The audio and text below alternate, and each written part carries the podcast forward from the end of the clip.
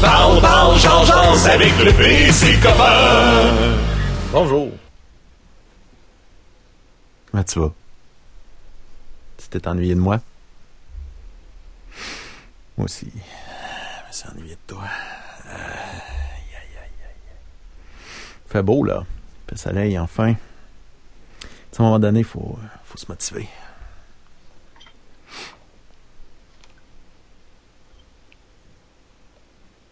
Salut. Hmm. On peut pas faire des ouvertures en Lyon euh, à tous les jours. Là. Faut, faut, faut y aller euh, mollo. Euh, c'est ça. Il y, a, François Côté qui dit euh, ben non. Je sais pas pourquoi il dit ben non, mais il dit ben non. Mon nom est Pierre-Yves Le Péblet. J'ai démarré il y a un mois et plus ce podcast-là pour le fun. Un après-midi, m'amusais à écrire par le page Georges dans le bas d'un écran dans mon logiciel. Puis j'ai dit, ah, m'a appelé mon ami Marie-France pour faire un test de Skype pour le fun. Puis on a dit, hey, on essaye-tu de voir de quoi ça a l'air en direct? C'était la chance d'aller euh, de rattraper l'épisode numéro 1. Eh! Eh! On disait rien. Ah, c'est qu'on disait rien? Ben, Christy, rendu au 29e épisode, ça n'a pas changé. Ça, c'est moi. Le P, il dit rien. Pendant des heures. Moi, je remplis des heures à rien dire. Hein? Capoté. Tu veux m'appeler? Je sais que tu veux m'appeler. T'oses pas le faire. Ça fait 29 épisodes qu'il y a une personne ou deux seulement. En fait, on osait appeler. Mais je sais que tu veux le faire. Mais t'oses pas le faire. Mais si à un moment donné, t'es courageux, tu veux jaser avec nous autres en ondes en direct, 1877 le P Radio. 1877 537 7234. Facile. C'est sans frais. C'est gratis. Tu décroches ton téléphone. Mais là, tu le P, je te regarde dans mon téléphone. Comment tu veux que je fasse un téléphone dans mon téléphone pendant que je suis en train de te regarder dedans? Eh, c'est un bon point. C'est pour ça que tu peux commenter dans le bas de la vidéo, présentement. Moi, je reçois un message. C'est fin de main. Comme ça. On est rendu à 85 abonnés sur la page YouTube. PPJJLEP. PPJJLEP. C'est compliqué? Re- retiens. Parle, parle, jase, jase avec le P. Parle, P. Parle, P. Jase, J. Jase, J. Le P. LEP. PPJJLEP. Tu fais ça, ta recherche. Tu cliques sur abonner. Puis clique la petite cloche à côté. Pourquoi la petite cloche à côté? C'est pour quand on tombe en direct, tu reçois le, message. Il y a Diane. Mais, faudrait que tu m'appelles avant de rentrer en onde, parce que je, je m'en rends pas compte, tu rentres pas en onde. Je ne sais pas. Je te comprends, Diane. C'est compliqué. D'avoir des notifications. Ils ont, ils ont mis ça compliqué. Ils veulent vraiment être sûrs que les personnes qui veulent m'écouter veulent vraiment m'écouter. Tu comprends? C'est, ça, là. Je suis en train de faire de l'éducation, là. Je te l'explique calmement, là. Je me base sur mes modèles. Monsieur Legault, Monsieur Arruda. C'est, ça que je fais. Tu me comprends maintenant? C'est important. Très, très important, ce que je te dis aujourd'hui. Hier, je l'ai mal fait. Mais je vais le faire comme du monde, là, aujourd'hui. Mon équipe. Je commence. Marie-France Poulain, à l'alcoolisme. Oui. Guy Massé au babounisme À Québec. et, et François Jacques au résumisme. Bonjour. Ça va bien aller? Je suis bien entouré? Non, mais je suis bien entouré? Ben, selon moi, oui. Je te posais pas la question à toi, je parlais à l'auditeur. À l'auditrice. un auditeur. Un autre qui veut parler. C'est un problème, ça, dans cette équipe-là. Je prends du monde qui sont verbomoteurs. Fatigant, ça. Fatigant. Hey, euh, on parle, on jase, là. C'est annoncé, là. TVA va faire son euh, World One, euh, je sais pas trop quoi, Together at Home, version québécoise, avec l'appui financier du gouvernement du Québec. Comme diraient des serveuses dans un restaurant louche de région, est-ce que ça va d'être bon? Je peux, je- on a-tu le droit de parler là ou euh, tu parles encore aux auditeurs? T'as le droit, là. je vais juste dire une chose. Le show s'appelle Une chance qu'on ça. Pas l'impression que le public cible, c'est ceux qui écoutent la musique très jeune. Une chance qu'on... J'aime ça. Et sachant le, la grosse ballonne, parce qu'à TVA, c'est number one un code d'écoute, mais quand tu commences à creuser qui qui regarde TVA, c'est des gens à risque de la COVID-19. Il l'a dit. Donc, j'ai l'impression que ça, on va faire de la, pour eux autres. On fait un pool. On fait un pool, là. Quel artiste qu'on va voir dans ce show-là? Ben, Jean-Pierre Ferland. Je, Mike, Je mettrais un 2 sur Jean-Pierre Ferland. Peut-être Claude Dubois, parce que c'est pas sa première situation euh, de faire parler de lui pendant une pandémie. Mhm. Après ça, Marc Dupré. La gang ouais, de Ginette Renault, peut-être? Ginette Renault, euh, ouais, c'est ça, Ça, la, la voix. la gang La Voile. D'après moi, ça, ça va être là. Y y Ariane Moffat, ça peut-y aller? Si tu... Euh... Ben, elle a déjà fait partie de la voix. Ouais, OK. Fait que les... euh, Mais là, Marimé fait plus partie de la, de la famille euh, Elle, elle sera pas là. Musicard, fait qu'elle sera pas là. En fait, tout le monde va être là, sauf Éric Lapointe. Apparemment qu'ils veulent demander à Wilfred aussi parce que Star Academy s'en va à TVA. Oui. C'est vrai, Star Academy sera de retour. Ouais. C'est vrai, une belle façon de plugger. Fait que, est-ce que vous, est-ce que vous allez regarder ça? Ben, j'ai juste ça à faire. Ici, à l'Assemblée nationale, on est branché sur TVA. On a même eu un chef du PQ qui possédait TVA. Sais? Pas fou. c'est, pas fou. OK, c'est intéressant. J'ai hâte de voir. Hey, aujourd'hui, dans l'émission, on, on va euh, jaser avec euh, une amie de longue date qui s'appelle Juliane, Juliane Beaulieu, avec qui je faisais euh, des podcasts avant que ça soit, des, euh, ça soit populaire. Avant, tu sais, c'est dans les années 2005-2006. Euh, c'est là, c'est là, je l'avais, je l'avais embarqué dans mon émission qui s'appelait euh, Le P en liberté. À l'époque, j'essayais d'être un Jeff Fillion. C'était mon but dans la vie, c'était mon rêve. Puis tu vois, moi j'ai changé un peu d'idée, Guy pour euh, Même qu'à l'époque où tu m'as rentré dans le show, j'étais à Rock Détente. Alors, c'était tellement malaisant Oui. qu'on a eu un article dans le Journal de Québec et j'ai failli perdre ma job à Rock Détente. à cause de ça. Oh, ouais. Parce Ah, que je ouais. m'appelais Guy Ferguson avec ma grosse face. Mon personnage était Guy Ferguson. Puis Pierre Gingras, que je salue, le message va se rendre, qui est l'époux de Joanne Boivin, Mhm. donc qui est animatrice du matin à Rock Détente Québec. Et là, quand je suis rentré dans le portique au 900 Place Diouville, tu avais tous les journaux, Journal de Québec, il y avait 12 ou 13 copies, et la page numéro 5, donc la chronique à Pierre Gingras, était euh, placardée dans le portique. Fait que euh, j'ai mon boss, Marc Tanguy, qui me fait venir dans le bureau. Puis il dit Guy, euh, belle photo. Vraiment très beau. Euh, T'as-tu euh, vu ton contrat récemment? J'ai dit non, pourquoi? Ben, je pense qu'on a une mauvaise nouvelle. On doit se séparer de toi. Et Ah, ouais? Là, j'appelle le P en panique. Le P me refile Bernard Laberge. Bernard me dit quel genre de contrat que tu as signé? J'ai dit, j'ai jamais signé de contrat. C'était la petite semaine, moi. Ben, tu, tu l'as? Ils peuvent pas te mettre dehors. T'as contrevenu à rien. S'ils te mettent dehors, ils sont dans marde. Ah! Fait que je rentre dans le bureau le lendemain, sur les conseils de Bernard Laberge. Je pose la question à Marc Tanguay. Marc, quel chapitre du contrat euh, je suis pas correct, là? Ben, tu dois le savoir mieux que moi, là, tu sais. euh, exclusivité, exclusivité, exclusivité. OK, OK. Tu peux-tu me ressortir le contrat, Marc? Ben, tu l'as sur ma maison. Non, j'en ai pas de copie. Tu peux-tu me le sortir? Fait qu'il le fait sortir. Et... en a pas! Ne pas! Fait que à partir de cette journée-là, j'ai dû arrêter ma belle complicité avec euh, le P dans le P à Liberté sur XM Radio et faire euh, quelques années chez Astral grâce à un contrat que je n'avais pas. Là, j'ai eu les lunettes de payer, les dates payées, puis une augmentation de 5 000 par année. Bernard, je t'en dois une. T'en dois une à l'EP aussi pour avoir une émission? Aussi. Man, tu dois, tu dois toute ta carrière à Bernie Je pense que oui. Quand même. Ah, j'ai dit quand même. Ah, c'est... OK. Bon, fait qu'il faut se motiver. Fait qu'avant de partir le résumé, avec mon ami Pop. On va faire un petit Gangnam Style, me semble, là, on est deux, là. Oh, les gars.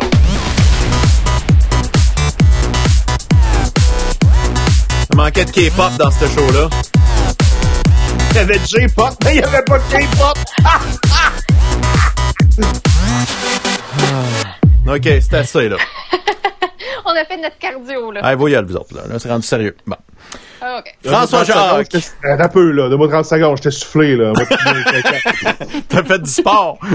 Eh, bougez les bras. Beau? Bon, Allô? fais-moi ça vite, là, parce que euh, me tente de danser bientôt. Mais bon, euh, c'est ce que ma blonde, elle me dit aussi. Fais-moi ça vite, ça me tente de lancer bientôt. Qu'est-ce que tu fais? Pour vrai, comme un cave. OK. Bravo! OK. Merci. Donc là, avertissement à ceux qui sont en radio, je viens de m'étouffer pour de vrai avec de la salive, fait que je vais faire à peu près aux 15 secondes, jusqu'à la fin. Euh, résumé la conférence de presse fédérale de Justin Trudeau de ce matin. Euh, on a rappelé que ce qu'on fait pour la COVID-19, ça fonctionne présentement en tant que Canadien. Il faut maintenant regarder à moyen et à long terme. Parce que dans le court terme, ça semble être assez tranquille, merci on met en place une stratégie médicale et de recherche nationale contre la COVID-19, une initiative de 1,1 milliard de dollars qui repose sur trois piliers. Pilier numéro un, recherche de vaccins et de traitements. On investit près de 115 millions de dollars pour la recherche en vue de développer un, vac- un vaccin et des traitements. C'est en plus du support déjà accordé pour la recherche et le développement d'un vaccin. Donc, il y avait déjà de l'argent annoncé pour le vaccin. On en met une couche de plus. Pilier numéro 2, les essais cliniques. Quand on aura trouvé un vaccin et des traitements potentiels, il va falloir tester un large éventail d'options. On va investir 662 millions de dollars pour des essais cliniques menés par le Canada.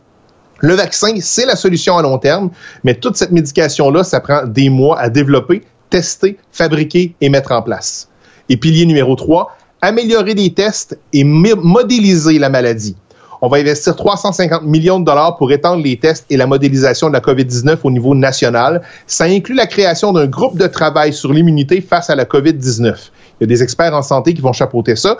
Et ensemble, on va faire des tests sanguins pour retracer et comprendre de son vrai nom la SARS-CoV-2. Ben On ouais. est Ouais, hein, on oublie celle-là, mais c'est son vrai nom officiel, Mhm. SARS-CoV-2. On va essayer de répondre aux trois questions principales. Combien de personnes, en plus de celles qui ont été testées, ont eu la COVID-19?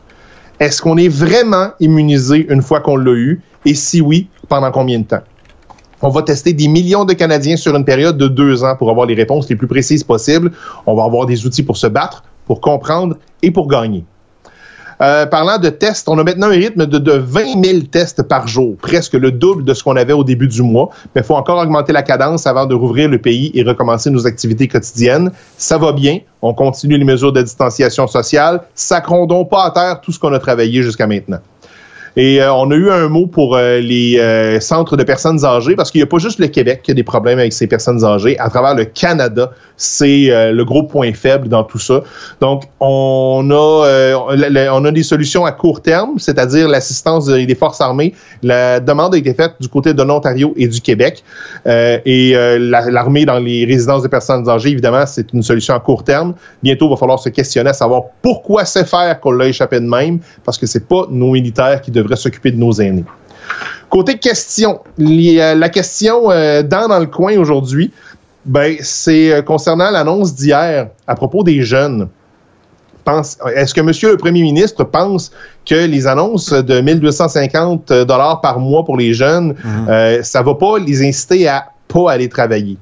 Réponse on a mis plein de mesures en place pour donner de la job aux jeunes. Je connais ça, moi, les jeunes.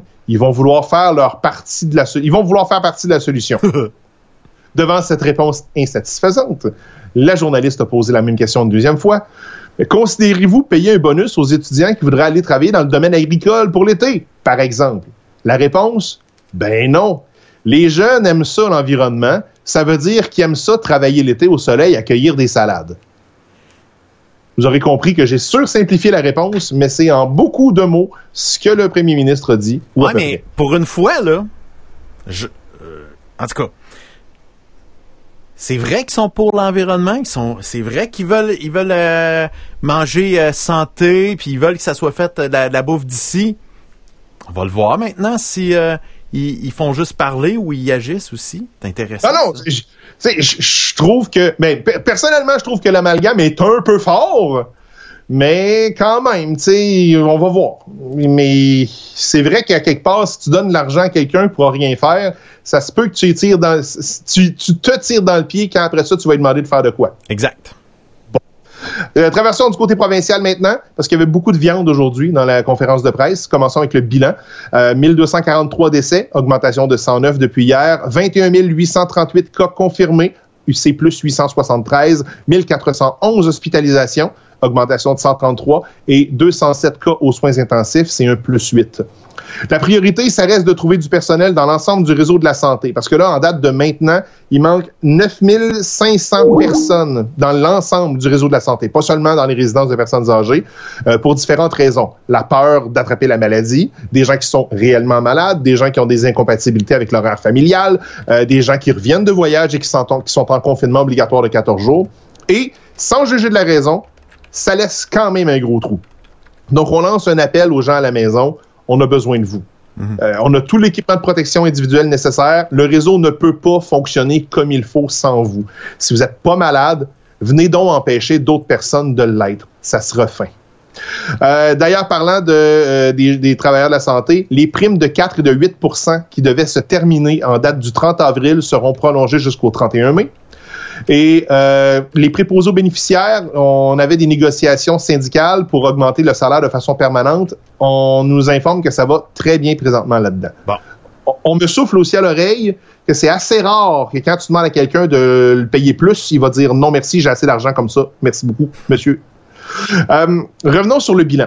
93 des 109 décès d'hier viennent des, de l'ensemble des CHSLD, RPA et ressources intermédiaires. C'est pas moins grave, mais ça prouve qu'il y a vraiment deux sociétés. Parce que si euh, 93 des 109 décès viennent d'un bassin relativement réduit de population et que le restant vient de tout le restant de la population en général, on peut quand même dire que ça va quand même bien. Message pour les parents qui, sont- qui sont inquiets des réouvertures d'école, ne vous en faites pas trop.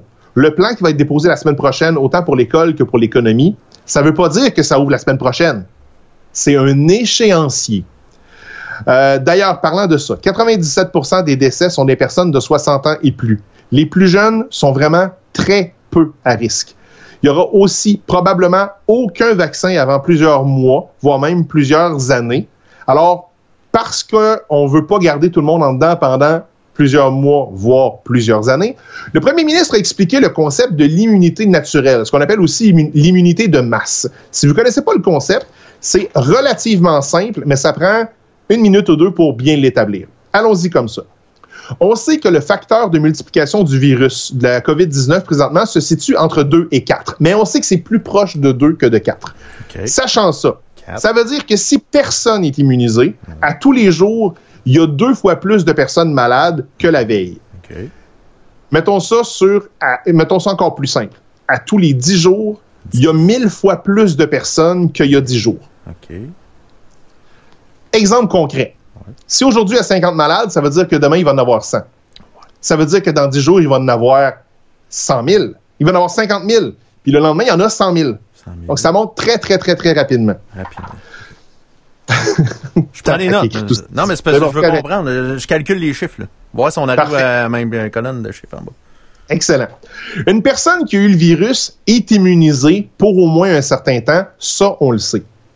Ça veut dire que si on, en vient à 50% de la population qui l'a, au lieu d'infecter le double à tous les jours, une personne, au lieu d'en infecter deux, va en infecter une. Le lendemain, au lieu d'avoir deux personnes qui vont infecter quatre personnes, on se ramasse avec une personne qui va en infecter une.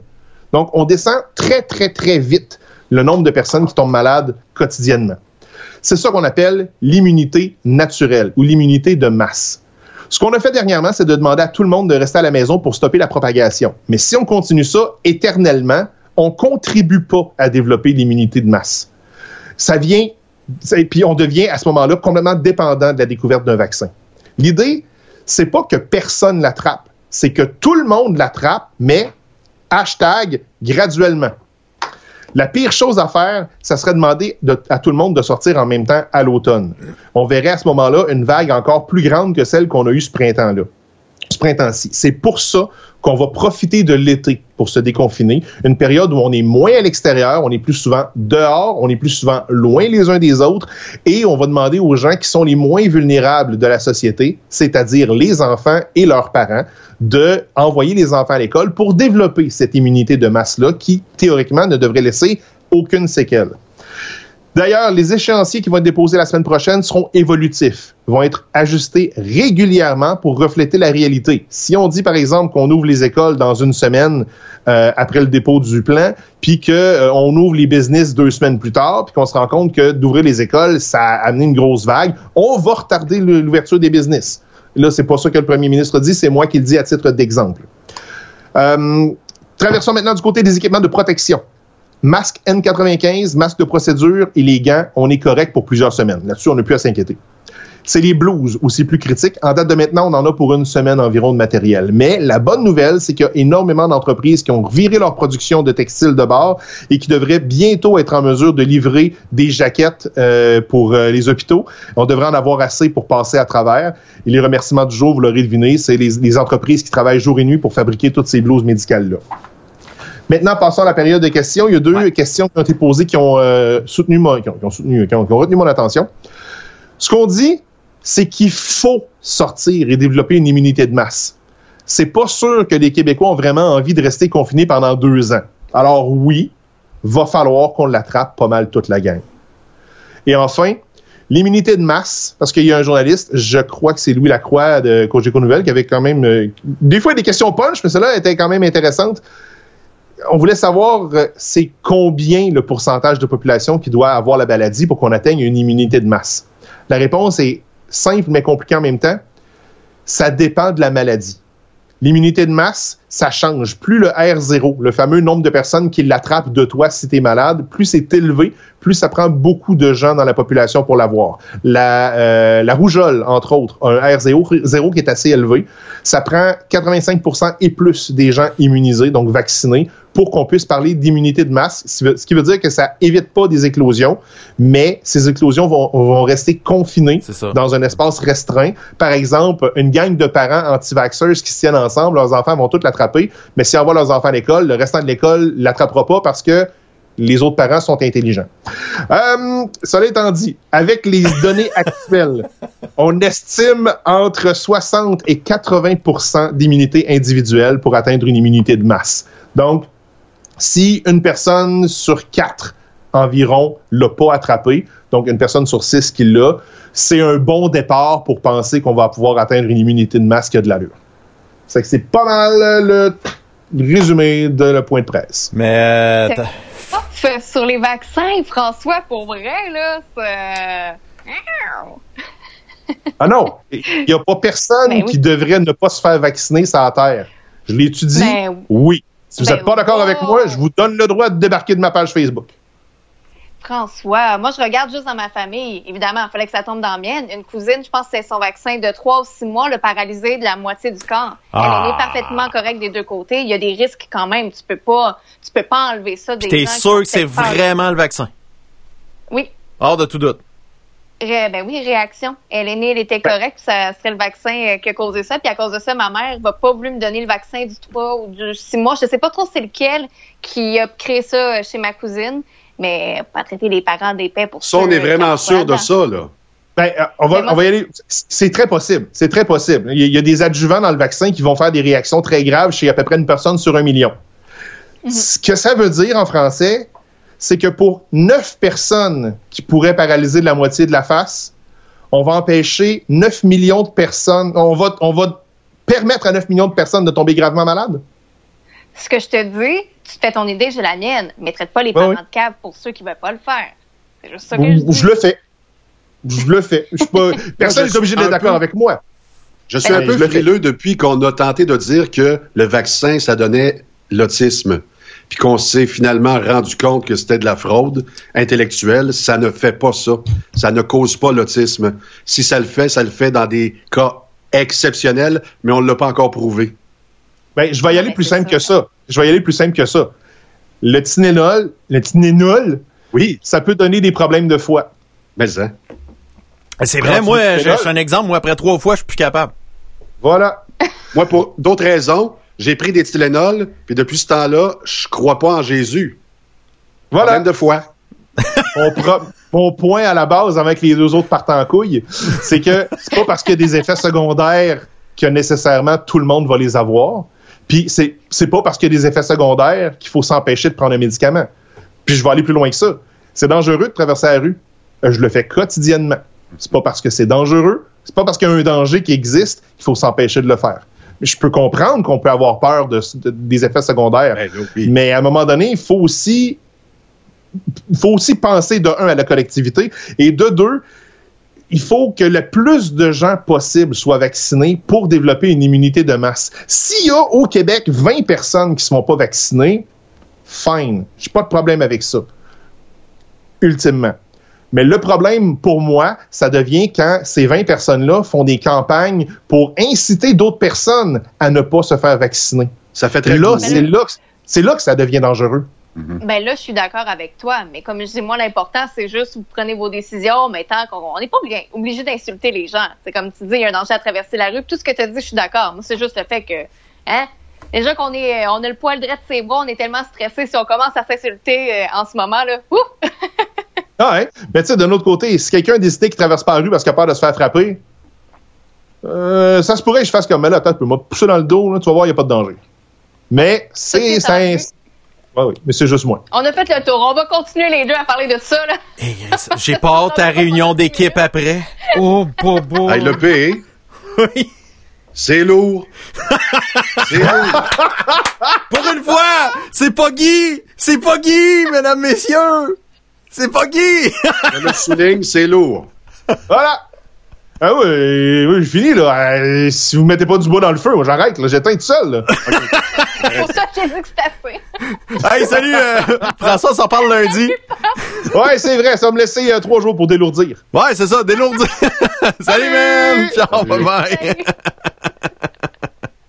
oh, Ah, c'était lourd, c'était lourd, c'était lourd, ça avait pu être. Non, mais sérieusement, là, c'est le temps de chicaner, là? Tu sais, tout le monde est stressé. Tu vas pas chicaner. Bon. On prendre du vin à la place. Je continue dans mon alcoolisme. Ah, c'est ça, c'est ça le truc. euh. Hey, Arruda en a parlé, hein? L'alcoolisme serait en train de grimper. Pour vrai? Oui. Problèmes de santé qui sont pas reliés à la COVID, au virus, mais au confinement. Oh. Donc, actuellement, on est en train de se rendre compte, ben regarde, ça prend pas euh, la tête à Papineau, dirait Manon Massé, là. Mais euh, j'ai le crucifix à ma droite pour les gens qui nous regardent sur TSQ.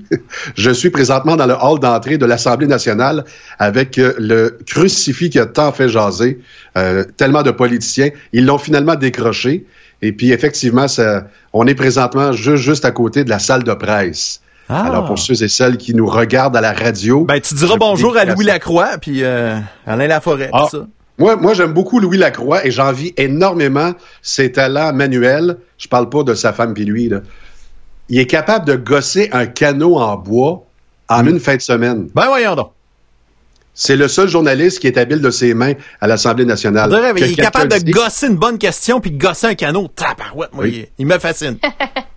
Mais il est très, très bon, Louis. Je trouve qu'il pose des bonnes questions. Alain Laforêt, des fois, il en pose des bonnes. Il y a une moyenne de 75 mettons. Mhm. Et des fois, tu sens que ça fait plus plaisir à la salle des nouvelles au dixième étage parce que là, il a placé une phrase pour faire du chemin. Faire un peu de sensationnalisme. Est-ce que j'ai osé le dire? T'as pas fait ça? Ouais, ça se peut. Ça se peut très, très bien. Hey, c'est Mais fort, hein? maintenant, euh, est-ce que tu es prêt à un segment spécial? Ben, moi, je serais prêt, mais on va inviter notre invité dans le segment spécial, si ça te dérange pas? Qu'est-ce que t'en penses? Juliane Beaulieu, mesdames, messieurs, salut! Bonjour. Comment tu vas? Ça va bien! Bon. Ça va bien! Ben oui! Ex- excellent, ça. Fait que mon ami Juliane Beaulieu, que on se connaît depuis jadis naguère maintenant, euh, que ceux qui me suivaient dans le temps de XM Radio Satellite, on faisait euh, de la radio ensemble. C'était ma Miss Showbiz et euh, Ouais. autres. Elle embarquait dans toutes mes niaiseries. Mais Ouais. Maintenant, euh, elle est rendue la queen de chez Absolu, euh, une, une agence de pub ici euh, qui est installée à Victo, mais aussi à Drummond, à Québec, à Trois-Rivières. Puis euh, c'est ça, fait qu'elle est rendue qu'elle fait de la conception dans ce merveilleux milieu mercantile où ce qu'on veut faire de l'argent de façon indécente, c'est incroyable. le mot ben du marketing.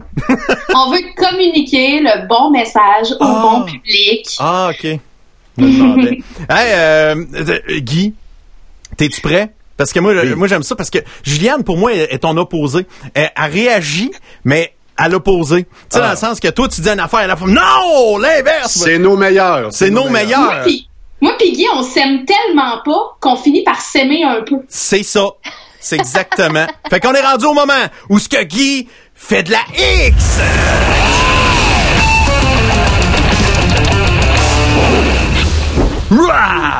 Hey, la gang! Propofol. Oh! Je pars avec ce mot-là, propofol. Ouais, c'est un Êtes-vous homme. gelé? Êtes-vous sais pas. là? C'est Êtes-vous quoi? en salle d'opération? Est-ce que vous avez un cancer? Est-ce que vous connaissez quelqu'un qui, dans quelques jours, va subir une opération? Vite de même? Personne? Non. Oui. Toi, oui? OK. C'est qui? Euh, ben, ma cousine qu'on a reçue Ah. en entrevue parce qu'elle a le cancer. Non! On lui a donné le cancer quand elle est venue dans mon show. Colin, qu'on est contagieux. Alors oui, je connais des gens. Euh, Bravo. Je t'avais dit de tousser dans ton coude aussi, Guy. Bon, moi, je trouve que présentement, là, présentement, on n'adresse pas le bon problème. Est-ce qu'on veut dire le vrai message? Est-ce qu'on veut pas faire peur? Parce que là, on s'aperçoit en point de presse qu'on nous dit une partie de la vérité. Le bon papa François Legault, le bon mononcle Arruda, puis ma tante Mécane, ils nous disent pas tout. Des fois, ils en gardent pour eux. Là, ils ont commencé à dire qu'il manquait de médicaments parce que sur le marché mondial, on manque d'anesthésiens comme le Propofol. Alors, pas plus folle qu'une autre, ma chère. J'ai déduit que présentement, si on veut pas faire travailler nos spécialistes, c'est pas parce qu'il n'y a pas de cas à régler. On pourrait marcher de la gomme puis marcher en même temps. C'est que sur le marché mondial, on n'a pas accès aux médicaments. La première fois que j'ai dit ça à des intimes ici, les gens ont dit, voyons, Guy, t'en mets beaucoup trop. Là, ils commencent à le dire en conférence de presse. Là, c'est-tu plus vrai, là? Ben oui. Ah là, c'est plus vrai. Donc, là, ils commencent à le dire en conférence de presse. Mais une fois de temps en temps, il y a des journalistes qui posent des bonnes questions comme Louis Lacroix et qui disent, il y a des spécialistes qui me pissent dans l'oreille à savoir que on aimerait ça opérer rapidement. Sinon, le 24 juin, on aurait énormément d'opérations en rafale. Est-ce que c'est vrai, oui ou non?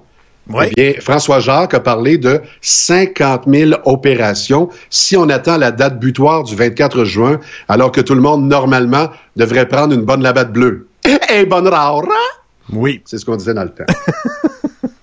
fait que là, là, je suis en train de me dire, parce que des fois, je regarde tellement de sites de complotistes, que le vrai problème n'est pas un problème de virus, de la COVID-19, de coronavirus, euh, de Chinois qui sont pas fins, mais un problème de structure. Le Québec, ça fait longtemps que le patient, le Québec est un patient, est malade. Or, présentement, on s'aperçoit que le patient, c'est nous qui l'avons magané, à ne pas le guérir au fur et à mesure, ou à l'avoir engrossé, si le mot peut exister. Le patient québécois est obèse, la machine est trop grosse et ne se voit plus les pieds. Ce qui fait qu'actuellement, qu'est-ce qui tue notre bon patient québécois? Est-ce que c'est la COVID-19 ou le manque de communication ou la structure énorme? Un peu à l'image de celui qui a travaillé dedans. Bonjour Gaétan. Donc, présentement, c'est mon opinion. Actuellement, nous avons deux crises. La COVID-19, où on a aplati la courbe, et si je me fie aux chiffres, on vient de l'aplatir. Donc, on devrait rouvrir, évidemment, les vannes, ce qui ne se fait pas. On dit graduellement. Hein? Le mot graduellement. On ne se fait pas totalement confiance. Puis qui on va laisser échapper en premier? Les enfants, ceux qui n'ont aucun symptôme, ou s'il y en a un, c'est un sur 10 millions, là? Non.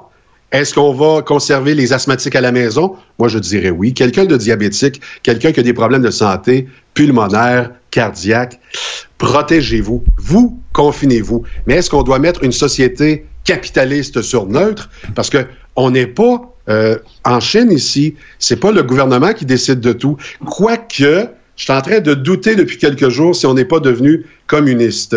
Ah, Alors, sur ce rire débridé, fallait qu'ils disent communiste. C'était sûr que Ah, t'allais je le sais. Je vais avoir une érection, euh, une réaction. Alors, Hey, sur ce rire débridé, mesdames et messieurs, Il va y arriver. Il va y arriver. c'était mon opinion.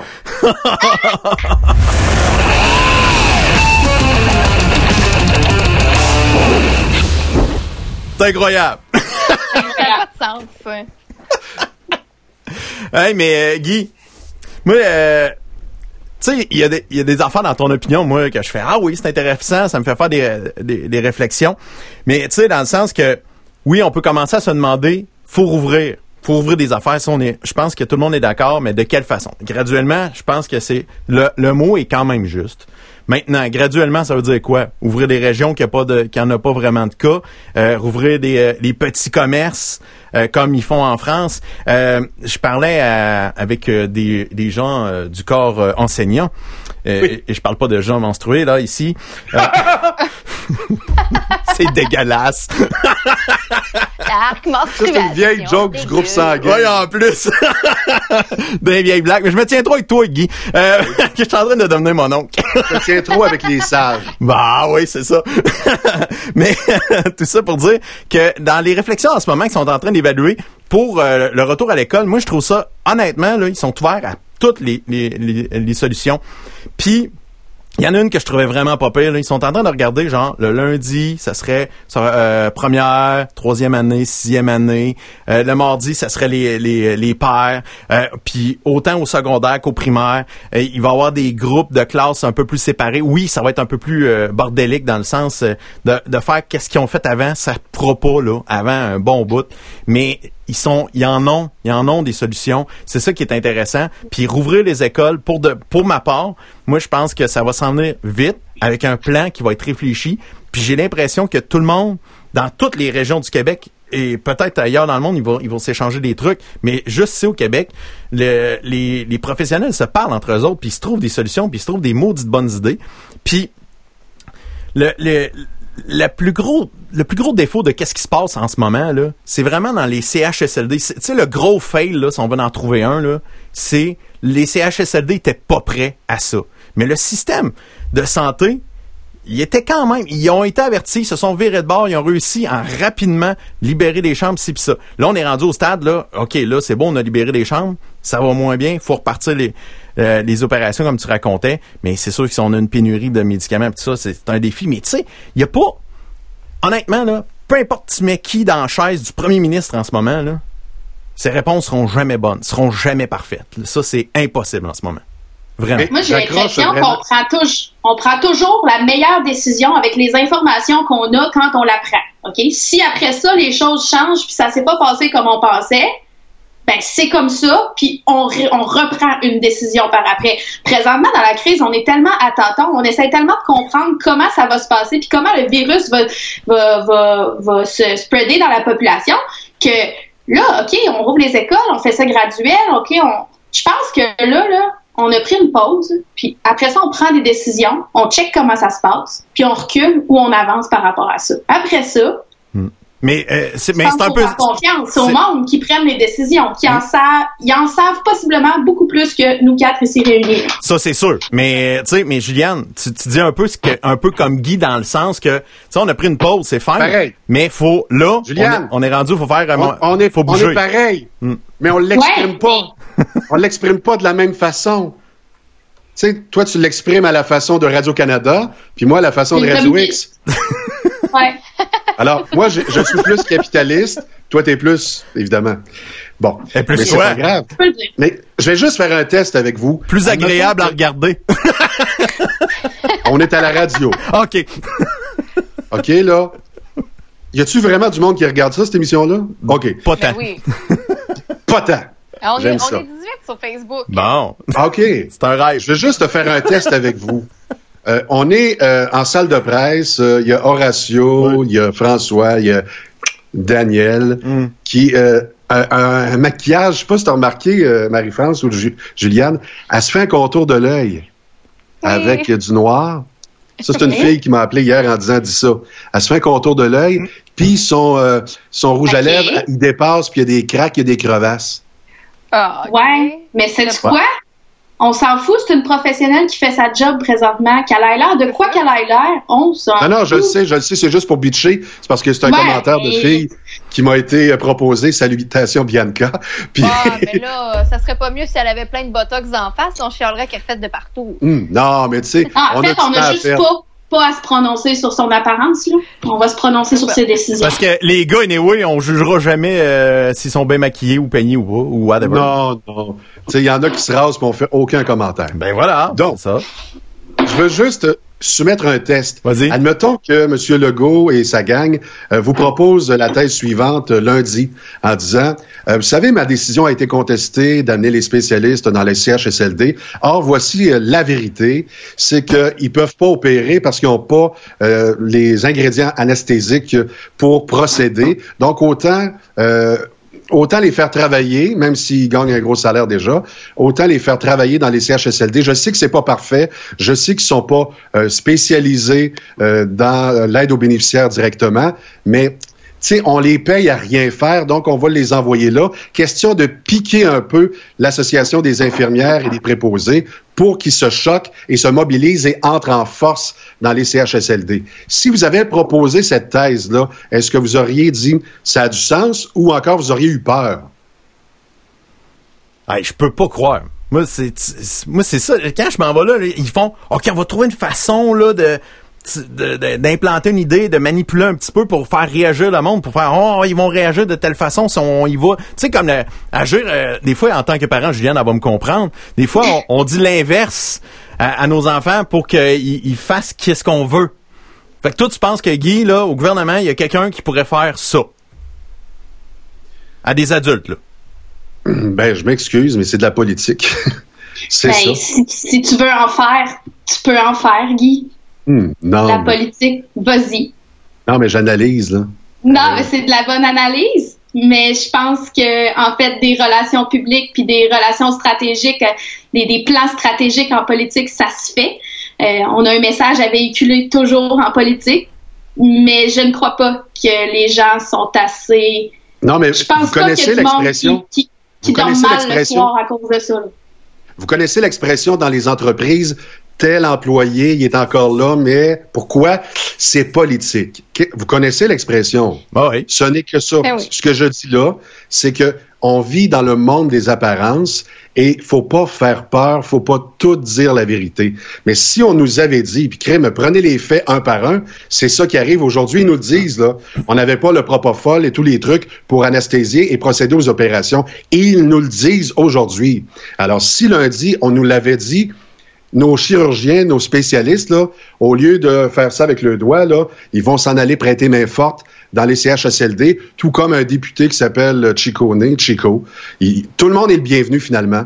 Et pour créer une pression sur euh, les gens euh, qui sont en négociation, soit dit en passant, dans le domaine infirmier. Parce que ces gens-là veulent gagner de l'argent et veulent que les bénéficiaires, pas les bénéficiaires, les préposés augmentent leur salaire, mais veulent que plus les préposés sont payés, plus les infirmiers infirmières, l'écart demeure le même. Ils veulent pas se faire rattraper par les préposés. Est-ce que ça, vous le savez? Mais je sais pas à quel point les membres, les infirmiers, les infirmières veulent syndicats. ça. C'est les syndicats, c'est ça l'affaire. C'est une autre affaire. Là. Parce que moi, euh, je, je sors avec une infirmière puis elle dit non non, il est temps. Elle dit moi les, les jobs de préposant en CHSLD en plus, il est pas question que j'aille faire ça. Moi, je veux rien savoir. Puis En fait- il faudrait que ce soit le gagner le même prix, tabarouette. Quand je parle one-on-one avec quelqu'un de la santé, là, Ouais. qui soit médecin, qui soit infirmier, infirmière, qui soit préposé, ils vont tous me dire la même chose. Ce qu'ils font aux préposés depuis des années, ça n'a pas de sens. Mais la- l'espèce de négo qui se passe avec les syndicats, alors que c'est pas le temps, c'est hashtag euh, c'est pas le temps de négocier. On s'entend-tu? Ouais. Ben oui. C'est vraiment pas le temps. Jou, c'est-tu le temps? Ben, je ne pense pas que ce soit le temps, effectivement. Pour tous les syndicats, de tous les... euh, les syndicats doivent, par contre, s'exprimer sur la situation. Je pense que le syndicat représente une partie des employés du Québec qui doivent s'exprimer sur un certain euh, point. Euh, Est-ce que c'est le temps de, de, de, de, de revendiquer? Non. Je pense que c'est le temps de regarder la situation aller. Puis après ça, peut-être nous ouvrir, qui va nous ouvrir les yeux sur la réalité de certains employeurs et employés du Québec, puis qui après va nous faire prendre des décisions qui sont plus axées vers les valeurs que le Québec décide de prendre. Parce que ça drôle. aussi, c'est ancré dans les valeurs qu'on a, les décisions qu'on prend en tant que peuple québécois. C'est si les préposés sont que- là, Oui. C'est particulier parce que j'aime ça parce que depuis tantôt, je suis comme, ah, ben oui, j'aime comment tu amènes les choses, puis je suis d'accord avec toi sur quasi tout ce que tu dis, mais là-dessus, il y a un bémol. C'est correct que les syndicats expriment ce que les employés euh, ont, euh, veulent dire, mais en même temps, je veux pas être plate, mais moi, j'arrête pas de dire, j'ai un syndicat, puis je trouve qu'il me représente pas du tout en ce moment, pas mes valeurs, pas ci, pas ça, puis à, chaque fois qu'il communiqué qui sort de leur part, j'ai envie de me cacher en dessous d'un tapis puis faire, hey, faut pas qu'on sache que c'est eux qui me représentent, j'en suis gênée. Donc oui, je pense que c'est bien de savoir où est-ce que les employés en sont, mais en même temps, est-ce que c'est le réel reflet? C'est juste ça, mon petit bémol concernant les syndicats, par exemple. Ben, quand tu veux représenter tout le monde, tu représentes personne, donc tu représentes la, la masse générale des gens que tu représentes. C'est c'est- c'est le, le, le problème des syndicats, mais là, on n'ira pas là-dedans parce que dans le fond, les syndicats sont arrivés pour une raison qui est spécifique. Les valeurs que s'était donné le Québec n'étaient pas les valeurs que représentait le- les- la population du Québec. Ouais, puis aussi, il faut savoir, ceux qui sont placés, euh, qui représentent les membres syn- du syndicat, ils ont été élus, là. Ils- Hum, C'est ça. Fait que, en tout cas. Euh, Tu sais, chaque époque est bonne. Ouais. Tu sais, les syndicats dans les années 70, ça prenait ça. là. Le patronat a exagéré. Mais aujourd'hui, euh, si on parle un peu de politique, oui, euh, Juliane, je vais parler de politique. René Lévesque, aujourd'hui, s'il est encore vivant, puis il regardait son PQ, il dirait, je me reconnais pas là-dedans. Donc, chaque époque a sa réalité. Mhm. Hum. Hey! Parlons de communication. On parlait de, de tantôt euh, de, de, de, de communication politique. On va aller dans la communication générale, puis euh, je suis rendu euh, avec euh, ah mon ami Juliane, moi, elle me fait capoter de voir comment euh, tout tout tout tout tout a, a monté euh, les échelons euh, chez la gang d'Ab- d'Absolu. Elle fait des projets vraiment cool. Quand elle m'en parle, elle est allumée, les yeux grands de même. C'est le fun en titi. Euh, là, on vit une période unique. Je pense que nous autres, on peut se dire qu'on vivra pas ça, probablement pas. Il On ne veut faut pas, pas. On le souhaite. Non, non, c'est ça, on veut pas.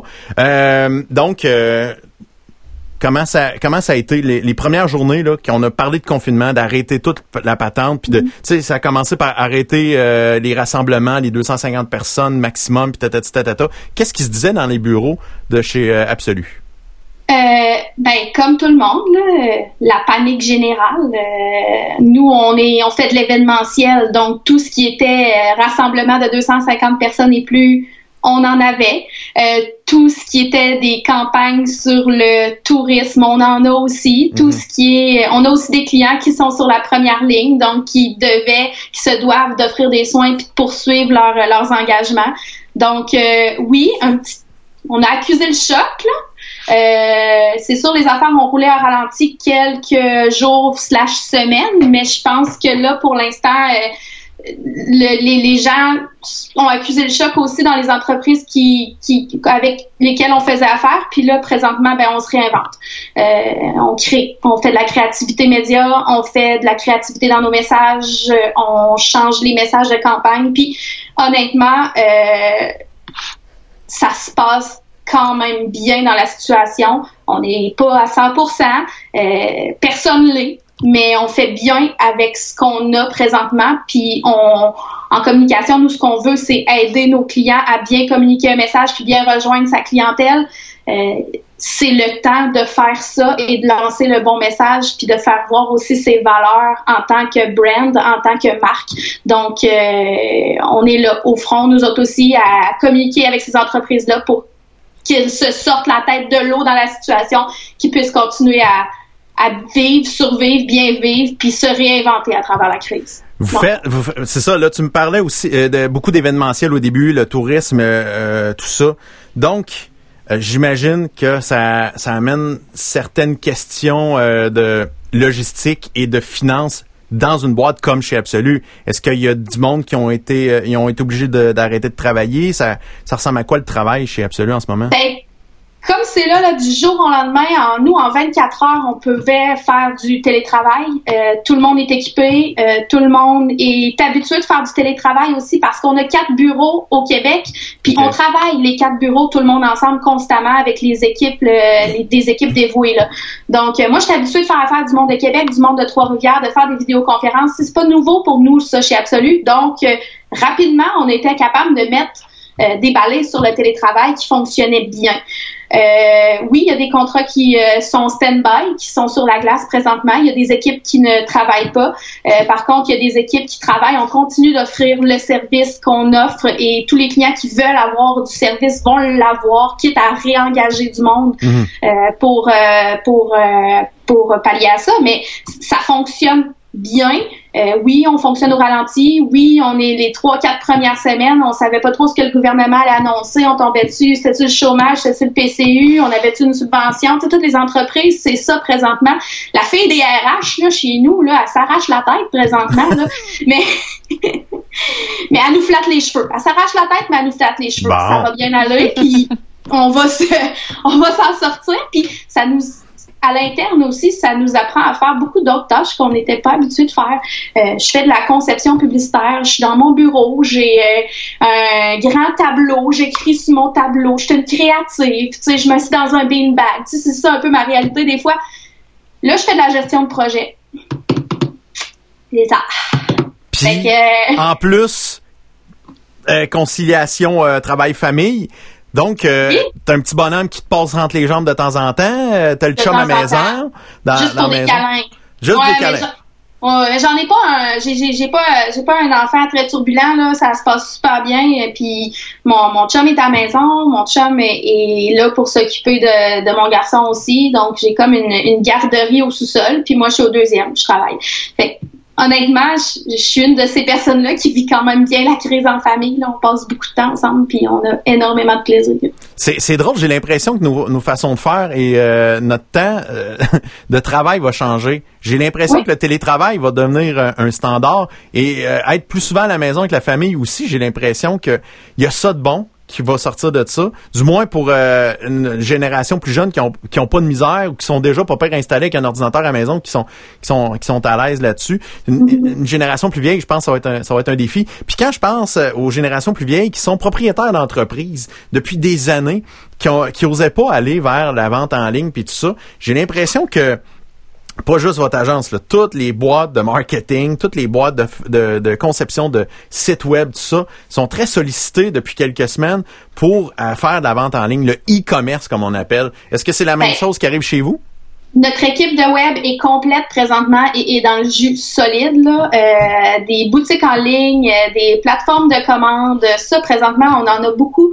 Puis, tu sais, il y a beaucoup de nos clients à qui on leur disait ce serait le fun que tu puisses vendre tes produits en ligne, que tu puisses vendre tes services en ligne, qui nous disaient ah non moi je veux pas perdre mon contact client, tu sais quand mon client rentre dans mon magasin, dans ma Mm. boutique, je veux pas perdre ça, tu sais.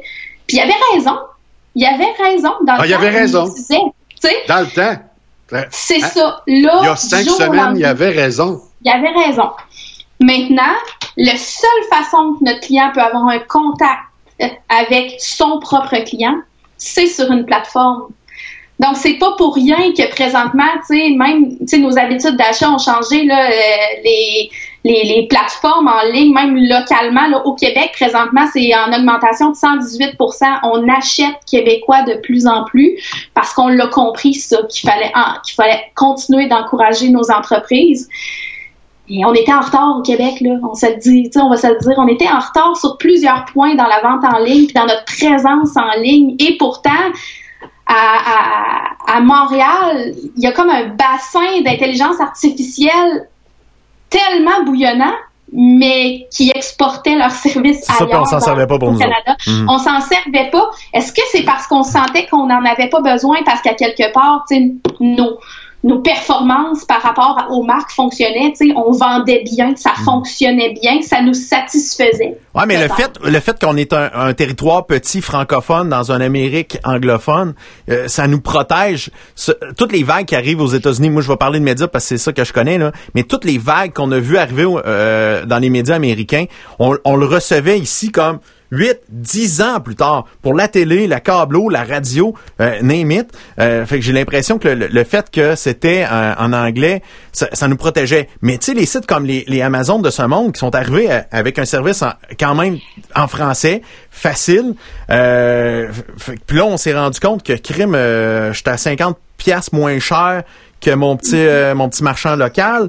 Euh, il y a, honnêtement, dans les dernières, dans les dernières années, euh, méchante claque, ça. ça- oui, ça fait Ben mal. Puis surtout que le gars, il venait essayer des souliers euh, ici, puis il allait les recommander même euh, sur, voilà. euh, sur Amazon pas longtemps après. C'est fâchant. Fait que J'ai l'impression que le modèle d'affaires québécois en général va changer. Nous autres aussi, on va en avoir des entrepôts à un moment donné. On va tout le temps probablement plus cher que le reste de la planète, mais pas à des euh, à des 50 puis des 100 pièces de différence là.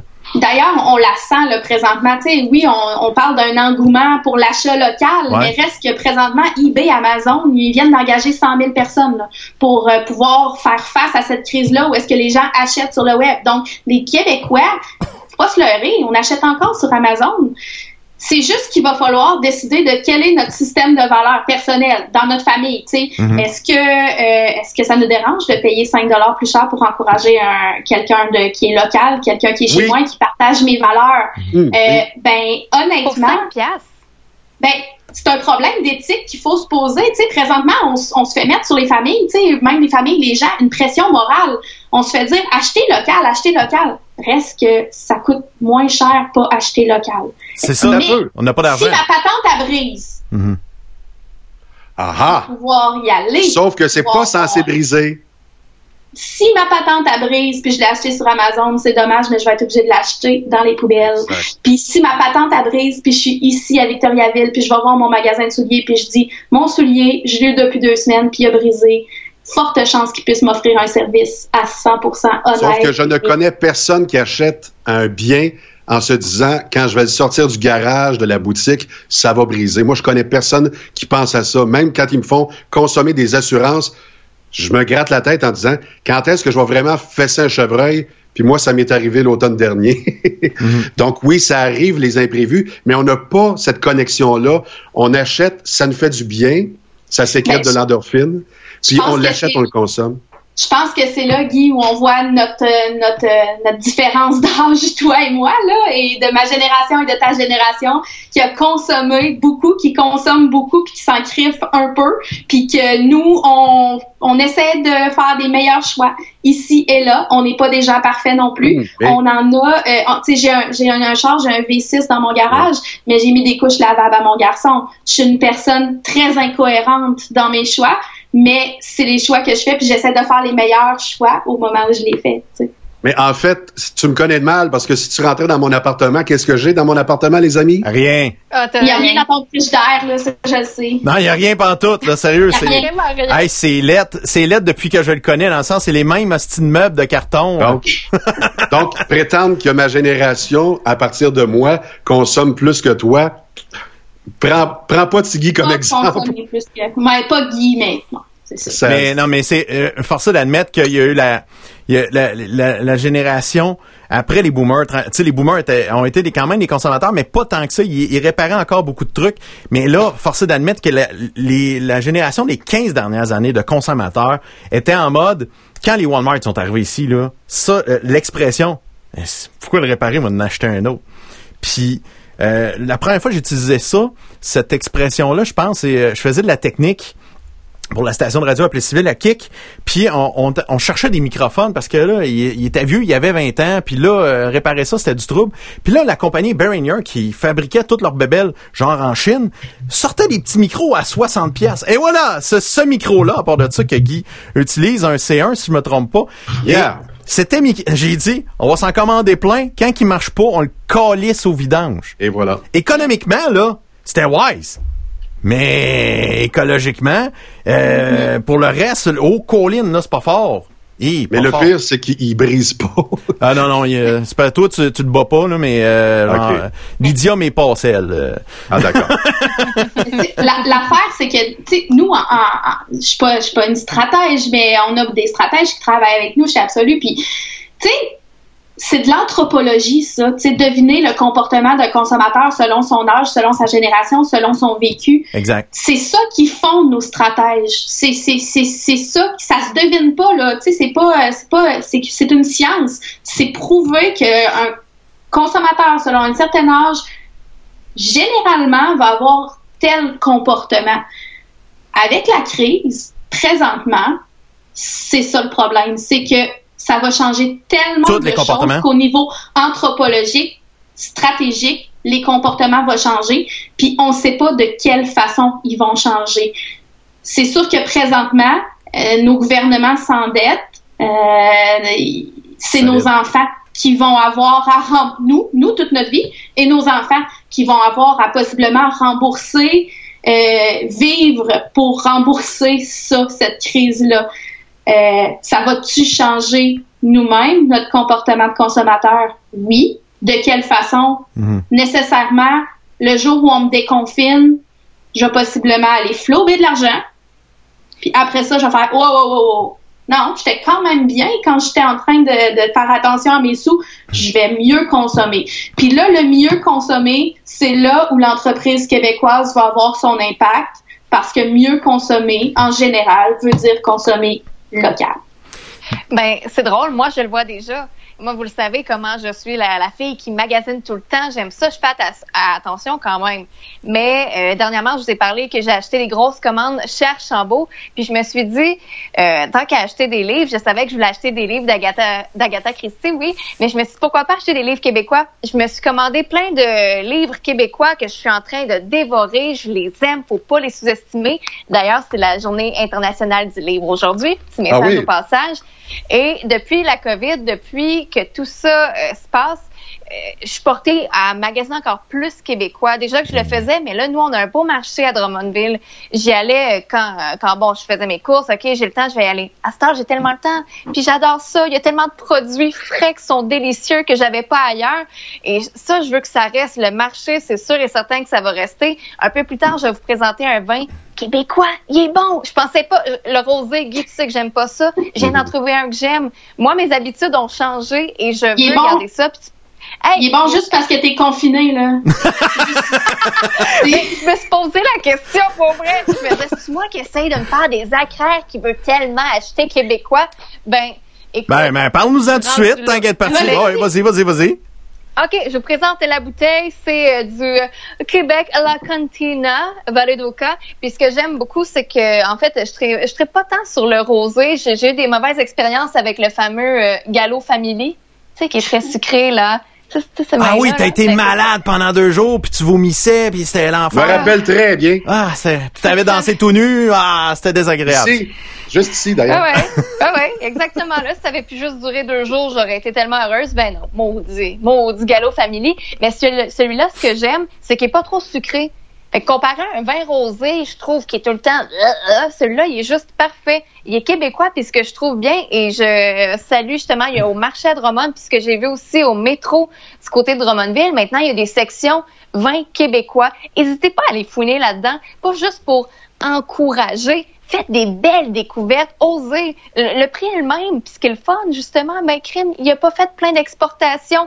Une bouteille une fois de temps en temps, ça va redorer notre économie. Vous allez faire comme moi des, des belles découvertes, des belles surprises. Puis ben, vous allez repartir l'économie à grands coups de rosé, chin, les Ouais, amis. C'est fantastique et euh, je ferai remarquer que je pense que c'est un rosé qui va se prendre très très bien avec une poutine parce que ça s'appelle la cantina. Ah oui. Oui, C'est- Valedoka, je vous remontre. Et euh, bon, la girlie en moi veut juste vous dire que ça fait avec mon chandail. OK, J'avais remarqué. J'avais tellement remarqué, j'osais pas le dire, là. J'étais, voyons, elle a fait exprès. Ben oui. Il y a, y a pas de hasard dans la vie, Juliane. Il y a pas de hasard. Ça, c'est non. Quand même. Euh, Parle-moi. euh, euh, je, je veux, euh, Ouais. je veux que tu me parles un peu des campagnes de pub. Quand on est en Ouais. crise, dans même en gestion de crise, là, des entreprises, est-ce qu'ils arrêtent toutes leurs pubs? S'ils continuent à en faire? Pourquoi qu'ils vont continuer à en faire de la pub? Parce que quand tu as une marque, quand tu représentes quelque chose pour ton consommateur, tu as une voix. Puis cette voix-là, tu peux décider de pas la prendre, mais tu peux aussi décider de la prendre et de t'en servir pour lancer un message que tu as envie de lancer, qui est en cohérence avec tes valeurs, qui est en cohérence avec ton produit, qui est en qui qui qui, qui va inspirer ton consommateur, mais aussi le rassurer par rapport à ta marque. Euh, j'ai l'impression que là, pour la crise, les marques ont, beaucoup de marques ont décidé d'être rassurantes. Mhm. Je- C'est une opinion personnelle. Je pense que c'est la, la bonne avenue euh, à prendre. Euh, Il y a tellement de choses qui sont chamboulées autour de nous. Puis tu sais, je veux dire, là, une marque, là, je parle de marque depuis tantôt, là, mais on habite avec des marques. On a, on est tellement, euh, on a tellement de marques qui viennent nous parler à tous les jours. Euh, c'est, il y en a qui appellent ça du bruit. Moi, j'appelle pas ça du bruit, j'appelle ça des messages. Les, messages que les gens, que les marques viennent nous dire, c'est important, ça fait partie de notre réalité et de notre quotidien. Alors, si du jour au lendemain, les marques arrêtaient de nous parler, pensez-vous qu'on se sentirait abandonné par ces marques-là? Possiblement. Oui, c'est vrai. S'ils disparaissaient de même, on aurait l'impression qu'il y aurait un vide tellement on est habitué de, de les côtoyer. Ouais, c'est pas. Euh, Non, là, c'est sûr que les marques elles doivent se faire rassurantes et des marques qui n'ont pas eu énormément de temps non plus pour euh, se revirer de bord. Il y a eu euh, des bonnes choses qui se sont faites, il y a eu des moins bonnes choses qui se sont faites. Euh, comme je pense à, à Toyota là, qui a dit nous on n'a pas des Corona, on a des Corolla. Hey. C'était pas le message euh, qu'on voulait entendre en tant que consommateur. C'est pas le temps de m'acheter un char parce que de toute façon, il reste dans mon garage. Ce sera peut-être le temps à un moment donné, mais c'est, c'est des fois, il faut comme juste lancer le bon message au bon moment. Hey, c'est tout soon. Je veux, euh, je pense que c'est Kia avec euh, Poulain, euh, comment qu'elle s'appelle donc euh, la comédienne? Amélie Poulain? Non, pas Amélie. Ça c'est un personnage. Film. Je sais, c'est pas Amé... Non non. Blague. Celle qui jouait dans justement dans dans dans, dans, dans Contagion là, euh, voyons, Épidémie. dans l'épidémie là. C'est, je, euh, en tout cas, J'avoue que j'ai mis Amélie Poulain dans la tête. Non, ouais, mais non, en tout cas, c'est- cette actrice-là, c'est elle qui est la porte-parole de Kia maintenant. Puis dans la publicité, c'est une vieille publicité qui jouait avant euh, la crise de la COVID. Puis c'est c'est apparu euh, pas long, pas- pendant quelques jours. Ça disait. Euh, c'est important de ne pas respecter les règles. Et la première image qu'on voyait pendant qu'elle disait ça, c'était des, des gens qui se tenaient par la main. Et de oh mon Dieu! Mais tu sais, C'est c'est Desormeaux, Desormeaux Poulain, son nom de famille. Oui, c'est ça. Ça se plus? Désormais, Voilà. Mélissa. Désormais, Poulain. Fait que, euh, fait que c'est ça. Et là, quand j'avais vu ça, sur le coup, je fais, oh boy, j'espère que Ben- quelqu'un l'a vu. Juste, euh, on avait une campagne, une superbe campagne avec le groupe Jacques qui a des euh, résidences pour personnes âgées, ben oui. qui basait sa stratégie complète sur des portes ouvertes. Euh, c'est ça. Fait que là, ça. euh, faut se revirer de bord assez rapidement, puis il faut lancer le bon message au bon moment, puis il faut essayer d'aller rejoindre. Les gens ont encore besoin et auront encore besoin de déménager dans des dans des centres pour personnes âgées. Et donc, euh, il faut se positionner en tant que marque là-dessus. Il faut euh, puis faut pas se tromper là, c'est se positionner en tant que marque. C'est pas mercantile ça, se positionner en tant que marque. C'est pas pour avoir de l'argent. Tout le monde veut vivre, tout le monde veut survivre. Mais si tu as une image de marque qui est forte, des valeurs qui sont fortes, ben je pense que tu vas passer au travers à travers la créativité Mais- par laquelle tu vas parler à tes consommateurs. Qu'est-ce qu'il y a de mal à faire de l'argent? Il y a, il y a- il y a pas il y a pas de mal à faire de l'argent. Présentement, il y en a pas de mal à faire de l'argent. Mais euh, tu sais souvent on dit que la pub ah, la pub ça sert à rien, c'est juste pour faire de l'argent. gna, gna, gna.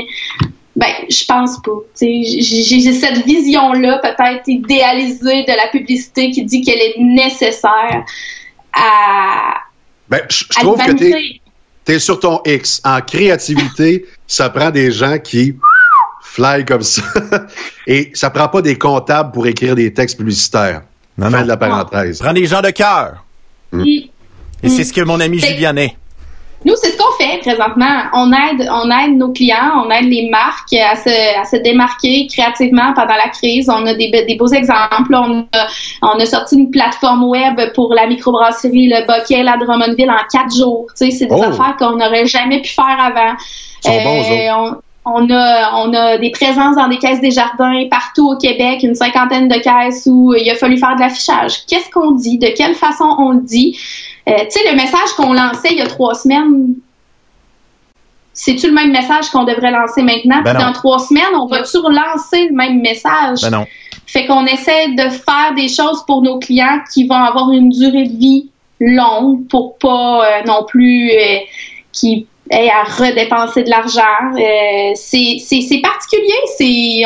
On, essaie d'être stratégique. On essaie d'avoir euh, une vision globale de ça va pouvoir vivre longtemps, cette idée-là, on va pouvoir. Mais reste que même nos clients, ils sont à tâtons là-dedans. On l'est avec eux, on les accompagne, puis ça. Les gens qui travaillent en ce moment, il y en a qui euh, ils profitent du programme entre autres de la PCU puis tout pour donner du temps, faire du bénévolat.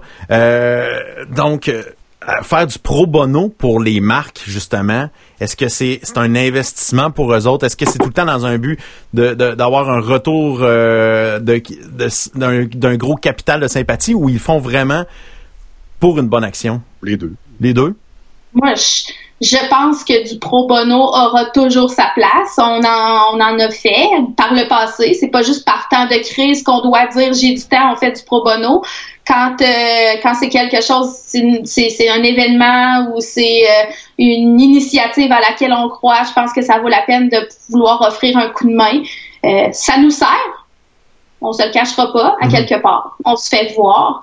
Mais euh, si on le fait parce que ça nous sert, c'est dégueulasse. Ouais. Faut que ce soit les deux. Je pense qu'il faut que ça serve aux deux. Une collaboration pro bono, c'est autant une collaboration entre le client que la, la personne qui l'aide. là. Donc, euh, j'ai pas l'impression qu'on j'ai pas l'impression qu'on doit faire ça parce que ça va nous servir, même si à quelque part ça va nous servir. Comme quand, mettons, je vais faire du bénévolat par mon, mon propre chef dans euh, peu importe quoi. Là, si je vais servir de la soupe à la soupe populaire, oui, je vais aider les gens, mais à quelque part, je vais aller chercher une espèce de reward intérieur où est-ce que je vais me sentir bien parce que j'ai fait une bonne action. Tu sais, je le fais pour les autres, mais ça me sert aussi personnellement à moi pour mon ego personnel. On se- C'est ça. Est-ce exemple. que je peux Ouais, t'interpeller, euh, Pierre-Yves, Ouais. quand on a été président, co-président d'honneur de la sécurité alimentaire, je pense que ça a été du donnant-donnant. Ça a donné à la radio locale, puis aux animateurs, aux artisans dont nous sommes, euh, un exposure qu'on n'aurait jamais eu. Et en même temps, ça a fait grossir la cagnotte. On a eu 115, 116 000 dollars Ouais. pour les gens de la sécurité alimentaire. Donc, euh, euh, tu sais, gratte mon dos, je vais te gratter le tien. là, ça a bien fonctionné. Puis c'était pour une bonne cause. Puis oui, on en a tiré profit. Est-ce que moi, ça m'a rendu mal à l'aise euh, d'avoir tiré profit euh, sur le dos des pauvres? Absolument pas. Ça les a nourris. Ouais, puis Ben, c'est ça. ça nous a moi euh, honnêtement là, moi ce que ça m'a donné le plus, c'est con là, mais c'est euh, je, je l'ai refait cette année, j'ai redonné un coup de main à la Ben oui. sécurité alimentaire, mais on a trouvé ça ben, en tout cas pour moi, j'ai trouvé ça super grisant de ramasser de l'argent, de participer et de rencontrer les gens euh, en général. Pauvre, riche, m'en fous. Moi, c'était, c'était juste du monde qui était heureux, qui s'entourait de, de bonne cause. Fait, pour de vrai, là, c'était, c'était de l'amour en boîte, c'était le fun. Puis euh, pour, pour enchérir un peu sur euh, qu'est-ce que Gilliane, tu parlais, il y a, tu sais, il y a des bonnes idées. Euh, il y a un, un de mes amis, Steve Paquette, qui a une agence, lui, à Montréal, qui s'appelle Magma. Eux, ils ont un client, euh, c'est une épicerie sur le, le plateau euh, à Montréal. Puis euh, c'est une petite épicerie, là. Tu sais, c'est pas une grosse patente, là. Tu sais, c'est une petite épicerie avec une petite équipe. Puis ils sont clients depuis euh, peut-être un 8-9 ans avec euh, avec cette agence-là et l'épicerie travaillent ensemble. Puis Steve, il a fait hey, comment je peux les aider? Parce que là, il, se rend compte que le staff faut qu'ils soient en sécurité et pour la clientèle aussi. Fait qu'il a dit tiens, je vais me commander une coupe d'imprimantes 3D. Ils ont commencé, ils ont monté pour le fun des, des, masques, des visières, ils ont tout imprimé ça, ils ont mis les enfants là-dedans, puis ils ils ont été porter ça euh, à, à l'épicerie à Montréal. Et je peux juste te dire que ce que ça a fait, c'est que ça a été super dans le sens pour tout le monde, dans le sens que oui, il a travaillé fort, l'épicerie est super content, le client, tu penses-tu qu'il va vouloir changer d'agence? Non. Et euh, la- l'agence a pu se faire une vidéo promotionnelle pour dire, regarde ce qu'on est prêt à faire pour des clients. Donc, ça a servi à, à tout le monde en même temps que c'était un, un- un super beau geste. Donc, euh, je, je suis d'accord avec Oui, Julien. puis, puis chapeau à toutes les agences du Québec qui présentement sont comme dans la même situation. Il y a, euh, il y a des gens de Cabane, entre autres, euh, à, c'est Québec-Montréal, l'agence Cabane, qui euh, du euh, une initiative des gens qui ont été sacrés sur le chômage là présentement, ils ont pas de job. Et ils ont inventé une euh, une page web qui s'appelle Cabanon, Mhm. euh, qui est une page web où ils ils s'engagent à faire du pro bono pour des entreprises qui en auraient besoin, donc de travailler gratis euh, pendant euh, pro bono pendant la crise parce qu'ils ont plus de travail, mais qu'ils veulent vraiment offrir leur coup de main. Fait quand tu as une expertise, ça vaut la peine. Tu sais, tout le monde peut offrir un coup de main là, présentement, peu importe ton expertise. Moi, ce que je dis souvent, c'est que je disais avant, c'est drôle, parce que je disais, si la- un jour la Terre explose, là, c'est comme les agences de pub qui partent en premier. Là. Honnêtement, Mhm. je sauve pas de vie au jour le jour, là, vraiment pas. Mais présentement, je pense que je vais changer un peu ma façon de penser là-dessus parce que je, je la remarque, notre importance. Je la, je la remarque, l'importance de la publicité, puis de la communication, puis du branding à travers toutes les entreprises du Québec. En fait, sauf des vies indirectement. S'il y a des Mhm. entreprises qui restent debout parce qu'il y a eu un bon, un bon système de communication, ben c'est des gens ça. qui vont pas à la faillite. C'est des gens qui pensent ça. Qui passeront peut-être pas à, à un acte malheureux. C'est c'est des tu sais c'est des familles qui, qui vont continuer à manger, qui vont pouvoir continuer à, à suivre des cours, des formations. C'est c'est tout ça. De- Je sauve que- des vies, mais je paye aussi des piscines creusées. Là. Mais c'est correct, là. Tu sais, je avec ça. C'est ça, c'est bien, c'est bien correct. On parlait de l'événementiel qui, a- qui a été affecté en premier. Euh, là, on est en train de découvrir des trucs d'événements virtuels qu'on va pouvoir créer à la place. C'est pas la même chose. Il y a des musées qui ont carrément offert les visites au musée de façon virtuelle complètement gratuite. Ça a donné euh, des, des, expériences vraiment très cool. Et euh, toi, qu'est-ce que t'en penses des événements virtuels? De quoi ça ressemble? Ben, c'est à découvrir pour plusieurs parce qu'on connaissait pas ça, les événements virtuels.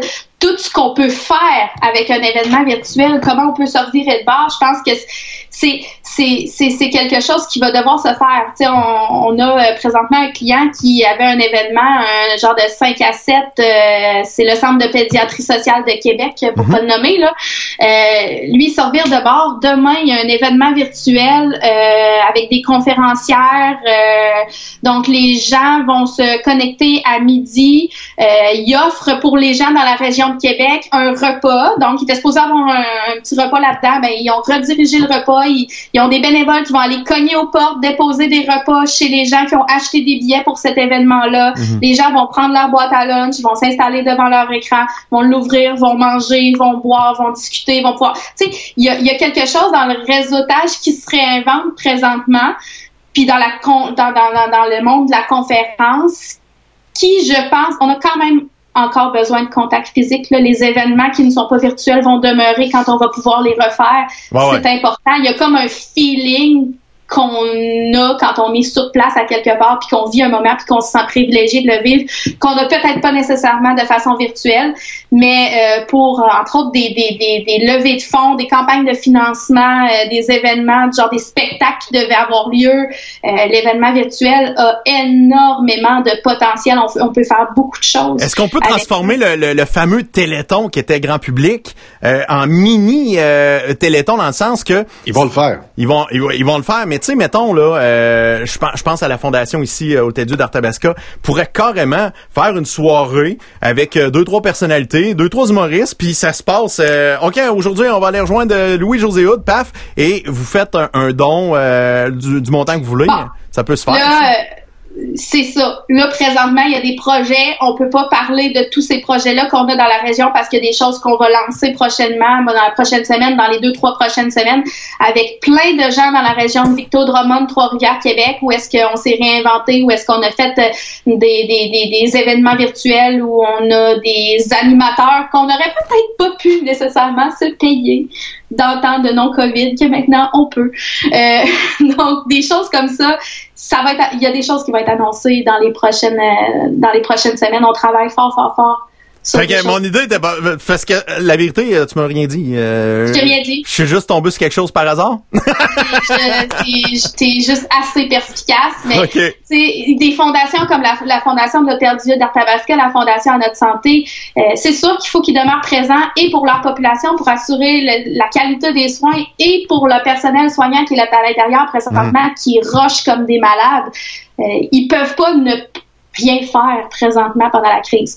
Donc, euh, ils se sont virés de bord, eux autres aussi. Puis, euh, sont assez proactifs, la Fondation Notre Santé, avant COVID, pendant COVID, et ils vont l'être après encore. C'est euh, des gens qui sont... Euh, ils, ils suivent pas la parade. On va le dire comme ça, là, ils suivent pas la parade. Donc, encore une fois, ils ne suivent pas la parade et ils vont faire des choses assez exceptionnelles dans les prochaines semaines. Parce qu'en fin de semaine, euh, je, je sais pas si t'as regardé euh, les Brothers and Sons qui font un show le samedi soir sur Euh, Facebook. Ils se ramassent un 1000 personnes là facile et euh, ils ont ils ont carrément pris le système qu'ils ont euh, sur les Twitch de ce monde, c'est-à-dire les Twitch pour ceux qui savent euh, pas que c'est c'est quoi là, c'est un, c'est un genre de gros YouTube mais de jeux en ligne. C'est les gens qui jouent à des jeux vidéo, ils se film en train de jouer des jeux et tu peux voir le, joueur en même temps que le jeu, qu'est-ce qui se passe. Puis si tu le trouves bon, des affaires de même, tu peux faire des dons et ça apparaît à l'écran et il y a des gamers qui se font un salaire de cette façon-là. Et les gars de Brothers and Sons, euh, en fin de semaine, ont carrément activé la patente. On pouvait, si on likait, notre nom apparaissait. Si on faisait un don, là, notre nom apparaissait encore en plus gros dans l'écran. Un petit 5 piastres, un petit 10 piastres. Et les gars, ils disaient, c'est pas un don qu'on veut, on veut un pourboire. C'est comme si c'était dans une soirée euh, de, de chansonniers, puis euh, vous nous garochez du pourboire. Je sais pas comment ils ont fait d'argent avec ça, mais tabarouette, j'ai fait, c'est, tellement génial. N'importe quel, n'importe quel humoriste pourrait faire un show d'humour dans sa cave euh, en, en téléconférence de même, puis faites des dons.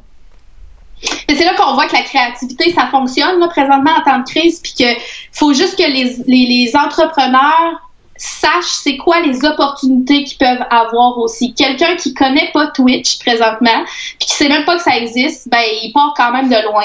Nous, on est là pour l'aider à dire, ben oui, t'as-tu pensé à telle chose, t'as-tu pensé à telle autre chose, tu pourrais faire telle action. Puis là, après ça, ben nécessairement, s'il embarque dans patente, il y a des chances de pouvoir apparaître, même si c'est pas le premier qui le fait, comme quelqu'un d'innovant dans son domaine. Parce que honnêtement, les outils, là, ils en chient. C'est juste qu'on les connaît pas. C'est, c'est même surprenant, ça va vite. Tu sais, comme euh, quand j'ai commencé ici là, à faire le, le podcast, la première question, c'est comment tu fais, c'est quoi ta technique, puis tatata. Mais la vérité, c'est un logiciel que j'utilise depuis 2009, 2008. Fait que tu sais, euh, c'est, c'est juste que je le maîtrise bien. Mais là aujourd'hui, hey, on va s'en servir. Tu sais, je vois des shows. Car en fait, euh, j'ai, guidé au téléphone des réalisateurs de shows qui passent à Z Télé en ce moment avec carrément la même technologie qu'on utilise ici. Fait que c'est, tu sais, même la télé fait. Hey, comment ils font, lui, pour, comment il fait dans sa cave avec Victor de Barouette? Fait que ça fait, euh, euh, euh. Fait, moi, je suis content, là. Vous savez pas par en dessous. Moi, je suis en train de devenir milliardaire avec ça, cette diffusion-là. En ce moment, je fais pas une scène, là. Mais l'après, hey, Non, non. ça. Et, Là, et là t'as le droit à 999 et 99 par OK. mois. Ouais, pas plus. Faut pas. Non. Non, ben là, à date, euh, je vais facturer après. Ah, ah, ah. il, a dit de pas le faire, mais moi le faire. Hein, mais j'ai pas dit ça. Ben, fait que c'est ça. Mais les, les opportunités, c'est assez incroyable. Mais euh, euh, pour, euh, il reste, euh, il reste pas tant de temps que ça. Puis Guy nous avait préparé un petit quiz, mais avant d'a- d'aller au petit quiz à Guy, moi je veux, Juliane. Tu nous as parlé en début que les campagnes de pub en ce moment sont très rassurantes, sont très Oui. proches des gens. On met pas trop notre produit de l'avant, mais euh, c'est une tendance qui est euh, qui est forte, mais à travers le monde, dans toutes les grandes marques. ouais. Tu m'as Oui. envoyé un exemple. Moi, je pense que ça va à peine que je monte ça. C'est euh, assez spectaculaire. Mais ouais, on va le montrer. Oui. Moi, je parlerai pas. Moi, je veux pas, je veux pas m'exprimer. Je veux savoir qu'est-ce que vous vous en pensez. Parce que en agence, j'ai posé la question à l'agence. On a un petit groupe privé, donc j'ai posé la question à comme 65 professionnels des communications et on n'arrivait pas à un consensus sur ces cette publicité-là qu'on va vous présenter ou ce melting pot de publicité-là qu'on va vous présenter. Fait que j'ai- je suis comme intéressée de vous entendre. là. OK, on va regarder ça.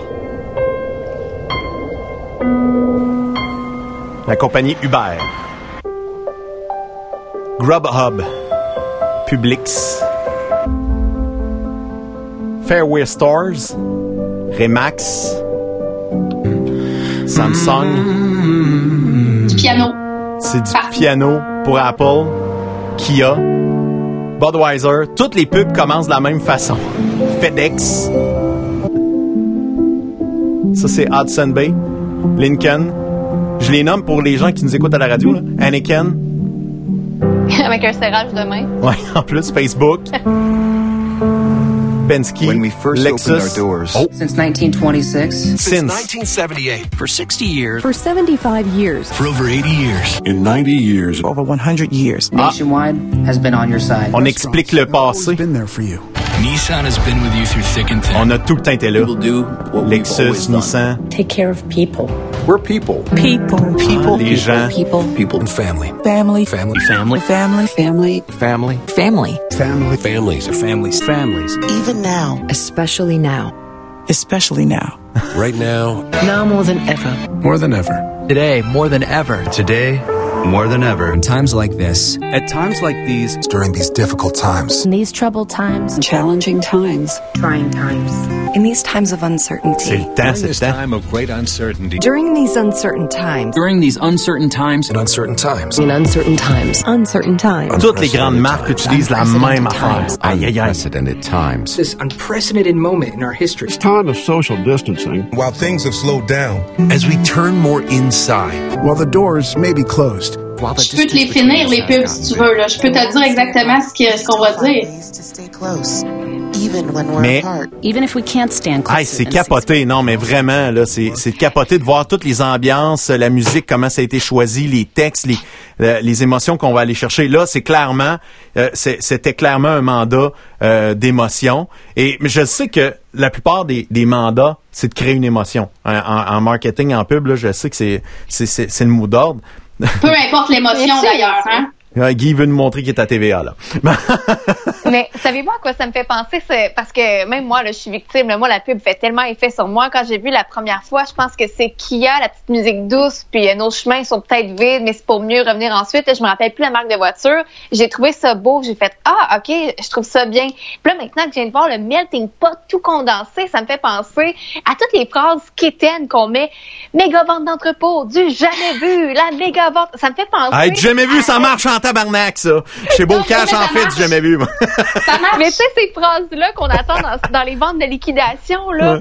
ben, là, on dirait que ça vient de me faire ça en pleine face. Hey, le cliché, on l'a dit en pleine face, hein? Hein?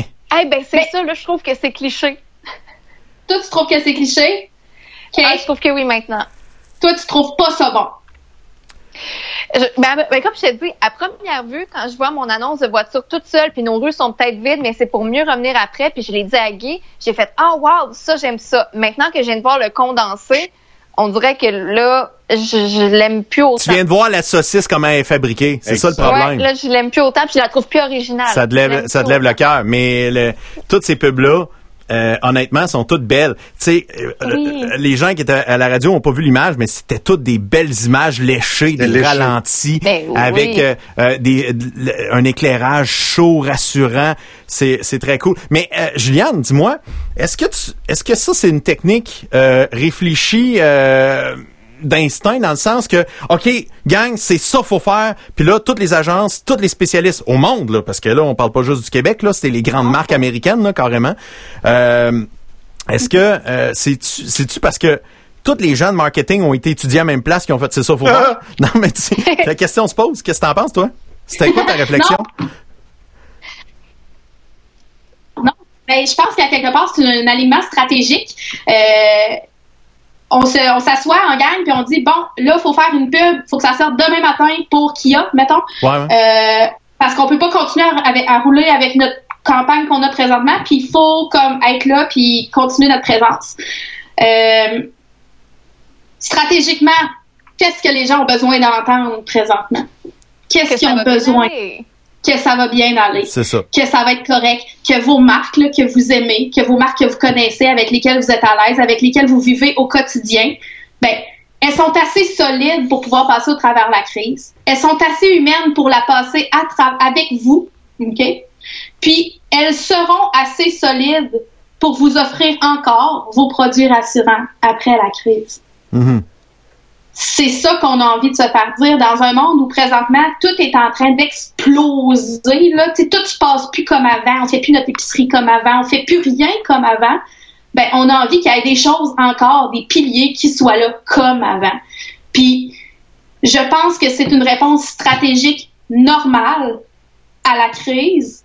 Donc, c'est pas genre, euh, on va leur dire un message, puis ils vont vraiment aimer ça, puis là, on va vendre des chars, puis c'est, vraiment pas ça. Il n'y a pas de recette toute faite, c'est juste que c'est une réponse qui a été, je pense, utilisée par la plupart des gens. Un ton qui, pour moi, est correct. Et ça, c'est une opinion personnelle, est correct et normal. On peut pas aller dans l'humour présentement. C'est trop, ça, on peut pas aller non plus dans le ça va mal se passer. On fait peur aux gens. Donc, d'être rassurant, présentement, je pense que c'est la réponse stratégique aux marques, aux grandes marques qui peuvent encore se permettre de faire de la pub. Parce qu'il y en a aussi des gens qui, présentement, malheureusement, tu sais, le département communication marketing, c'est le premier département qui, qui Qui est coupé. Hmm. Mais il y a une pub Ah. qui roule en ce moment à la télévision que j'aime beaucoup. C'est celle où on voit tout euh, les, euh, on se serre les coudes au Québec. Puis on dirait que le fait que ça soit pas au ralenti puis que je puisse voir des gens me parler. Là, je sais que c'est beau, les, les belles euh, images léchées. Comme tu as dit, le ton est chaleureux, tout ça. Mais de voir, d'avoir un visuel de quelqu'un qui me parle, j'espère que ça aussi, ça va revenir tranquillement dans les pubs parce que moi, force est d'admettre que c'est ça qui me fait dépenser de manière assez considérable. Moi, en tout cas, c'est ça qui fonctionne quand quelqu'un me parle. Là, ce qu'on a vu, c'est des grandes pubs nationales et internationales. Euh, je pense que la publicité au Québec est différente de ces grandes pubs-là. Le ton au Québec est différent. Euh, on a envie de parler de la réalité. Moi, moi, c'est plate, là, mais dans une pub de Kia, quand je vois un chemin où je suis dans le désert du Nevada, je me sens pas interpellée. Même si ta Kia, elle chire bien dans terre. Là. Mais je veux voir des choses chez moi, de chez moi, qui me représentent. Puis la pub au Québec va faire ça aussi, va le faire. Le fait, en fait, déjà. Moi, ce que j'ai hâte de voir à la publicité québécoise, et ce sera le point de bascule, c'est là qu'on va savoir qu'on est sorti de crise. C'est lorsque Martin Matt, avec un masque, accoudé à deux personnages un peu troubles, va dire Maxi, oui, oui, Maxi. Alors moi, j'ai hâte de rire, de sortir de la crise. Parce que oui, là, c'est pas le temps. On est au dramatique avec le piano. C'est-tu assez dramatique, ce qu'on a entendu? C'est dramatique, man. Mhm. Oui, puis il va y avoir un temps pour ça aussi. Ça, tu sais, on va s'en sortir. Il va y avoir un temps pour parler de la crise comme étant chose du passé, puis comme étant chose qui nous a fait grandir, ou soit pour en rire, ou soit pour comme aller chercher ce qui a été quand même léger et comique de la crise, parce que reste qu'on se promène tout en bobette chez nous dans le jour, puis c'est drôle. Là, on va aller les rechercher ces choses-là. Là. Euh, mais présentement, c'est pas le temps. tu sais. Hey, je suis obligé de te dire merci, Juliane. Tabarouette, euh, ça faisait longtemps qu'on s'était jasé, euh, euh, mais pour de vrai. Tu sais, on, on s'échange des textos euh, vite fait, là, mais euh, euh, j'ai parlé un peu avec, euh, avec ton chum cette semaine, puis là, je me dis, tabarouette, là, que euh, je m'ennuie de vous autres. ça? Fait, euh, On habite dans la même maison, j'ai pas su ça. il t'a pas dit ça, le, Ah, salopard. Euh, non, non, non, non, non. c'est ça, euh, c'est que je mercredi soir, euh, mardi soir, mardi soir, on s'est parlé. Puis euh, on a jasé plein d'affaires. On a parlé de nos blondes, puis tu sais, qui- comment qui était fatigué. Hum, bref, nos problèmes. Hey, euh, ça te tente de participer au quiz à Guy, euh, Juliane? Je sais pas, c'est pertinent? C'est jamais pertinent, mais c'est toujours bon! OK. On va le faire. T'es-tu prêt, mon Guy? Oui. Vas-y fort, mon ami. On y va avec le quiz. Alors, c'est parti, mesdames et messieurs, avec trois petites questions. Vous allez me nommer un ou deux hôpitaux qui sont affligés par la COVID, où il y a une éclosion. Alors, un ou deux hôpitaux, Marie-France d'abord. À Rosemont, j'ai la flèche en tête. Les hôpitaux, on y va avec euh, Juliane. OK, c'est pas genre j'ai la réponse, je buzz, puis il y a quelque chose. OK, Non. non, un peu. Euh, je vais dire euh, l'hôpital euh, Notre-Dame de Grâce. Je sais même pas c'est où, puis je sais même pas quoi. Yves Blais, est-ce qu'il a écouté la conférence de presse? Non, je l'ai pas écouté aujourd'hui, la conférence de presse, mais je sais, euh, mais Rosemont, me semble, c'est euh, à Montréal. Euh, Alors, nous avions deux foyers d'éclosion nouveaux. Il y a toujours le Jewish. Je pense que Rosemont figure dans la liste. Ce que nous recherchions ici, euh, l'équipe de TVA, c'était euh, c'était Pierre Boucher et euh, Chanoine. Tu le sais-tu? Mélangé? Hey. Pas Charles Lemoine, euh, Charles Lemoine, non? Charles Lemoine. À Longueuil. Non. Pierre Boucher est à Longueuil. D'accord. Question numéro 2. Ouais. Quel est le prénom de la plus jeune de Patricia Paquin? Est-ce A. Coralie. B. Florence. Et C. Emia. Attention, Marie-France va répondre en dernier. Juliane. Florence? On y va avec Pierre-Yves Blais. Euh, moi aussi, j'ai le goût de dire Florence. Et évidemment, Marie-France connaît la réponse parce qu'elle a interviewé Patricia. Et c'est Florence. Bravo, toute l'équipe! Bravo! On est incroyable. Et d'ailleurs, ça que des amis de LNI ou de Liv. Ouais, j'ai mis mon chandail pour Juliane aujourd'hui. Ma ligue d'impro de Victo et des environs. La dernière ça. question Ouais, non, pour ouais, le non, ouais, non. quiz. Ouais, non. Dans la Ligue d'improvisation de Victoriaville et Est-ce que c'est vrai ou faux Ah, que ça a déjà couché ensemble, ce monde-là? Alors, Marie-France. C'est. Moi, je dis que c'est vrai. OK. Alors, le P? Ben, moi, j'ai jamais, euh, j'ai jamais rien vu. Avec Juliane qui a fait partie de la livre. C'est Juliane qui va Ben, répondre. Avec mon chum. C'est une excellente réponse! Ouais!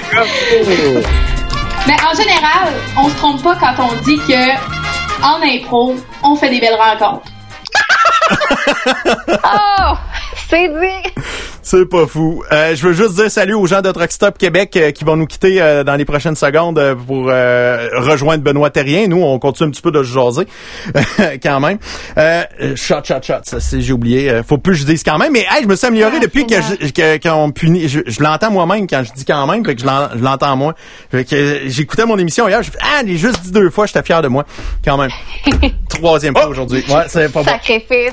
C'est, c'est parce que je me dis dans ma tête quand, quand même, je fais OK, le P, tu peux passer à un autre sujet. Je voulais. euh, Là, dans le fond, c'est nous qui boit ou c'est toi qui bois dans ce temps-là? Ben, c'est tout le monde. Dans le fond, c'est le, le, le but, c'est de, c'est de se saouler. Ce sont les Québécois. La nation québécoise boit à quand même. Ouais, exact. Quand, Hmm. Je vais me sentir moins seule dans mon alcool. Regarde, j'ai même mon, j'ai même mon verre du grand week-end d'improvisation de Victoriaville.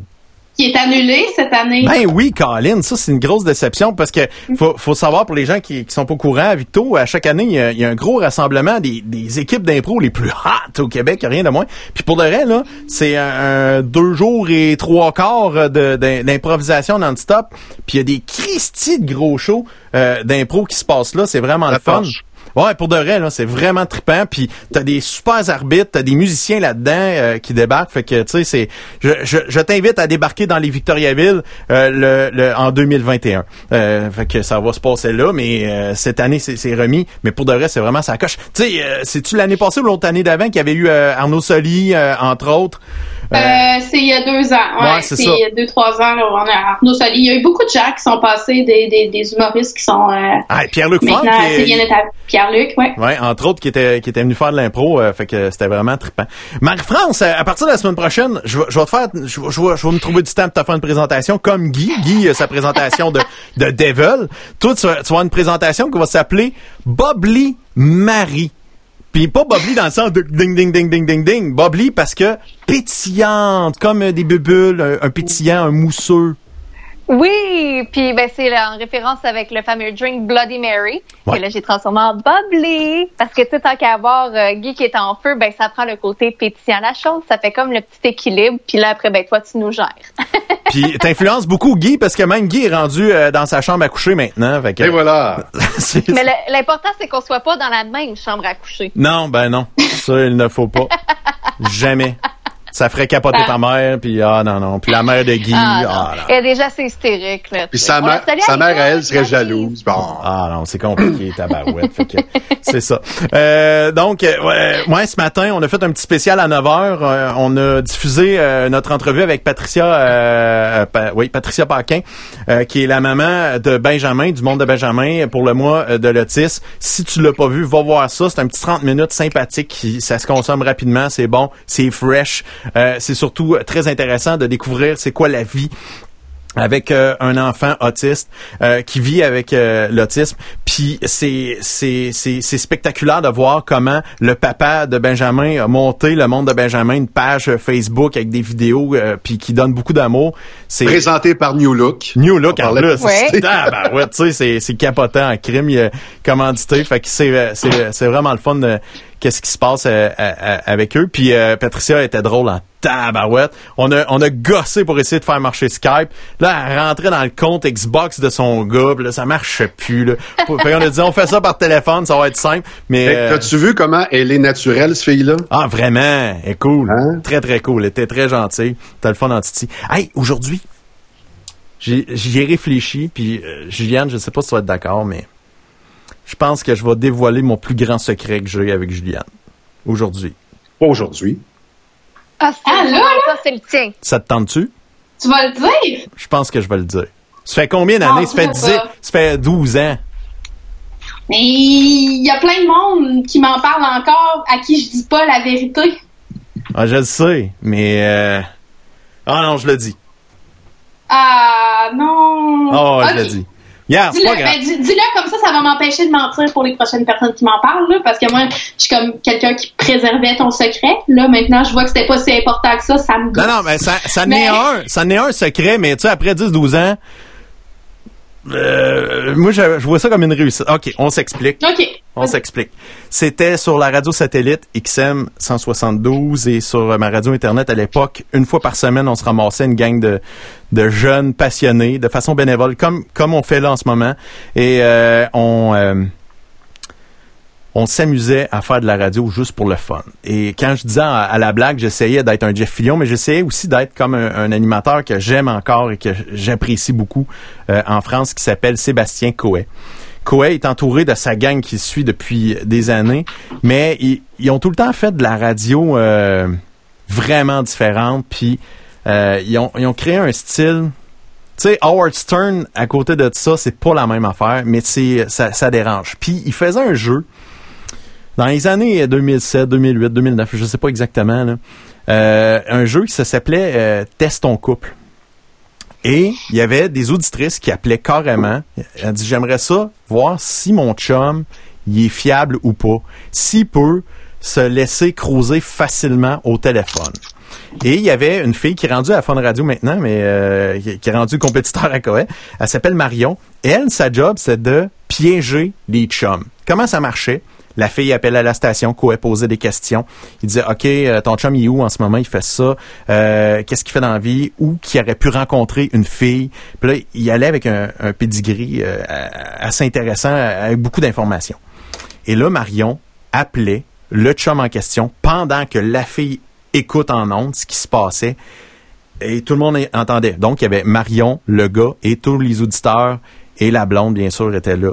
Et ça arrivait de temps en temps, le gars, il disait, Hey, on pourrait aller... euh, on pourrait le prendre un verre, on pourrait, tu sais, veux dire, puis ah, on- puis même il y avait, il y a- je me rappelle d'un- d'une shot là, c'était Eva en tabarouette, c'était le gars, la fille avait été claire, elle a dit, garde, moi là, je me cherche juste quelqu'un pour du cul, ça te tente dessus, puis le gars il dit, oui, pas de trouble, mais si je suis pour tromper ma femme, faut que je- ça soit pour faire des affaires que je ferais pas avec ma femme.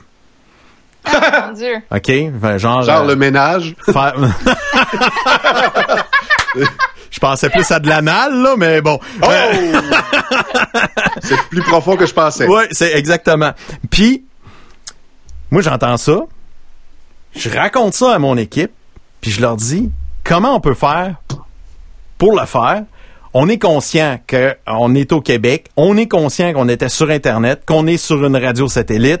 Donc, les chances, on avait du monde qui écoute, mais tu sais, on n'est pas, c'était encore euh, Il n'y underground. a pas de sentiment d'attachement avec l'auditeur encore. Oh, à ce point-là, puis tu sais, on n'est pas là tous les soirs, puis surtout que Sébastien Cohen, faut savoir que lui tout seul, en soirée, à l'époque, il était de 8 heures à minuit, il tirait dans le 2, dans 1.2, 3 millions des fois, ça dépendait des journées. Fait que tu sais, c'était fou. Mais la France, tu, tu vois, il y a du monde en pas, dans pas grand.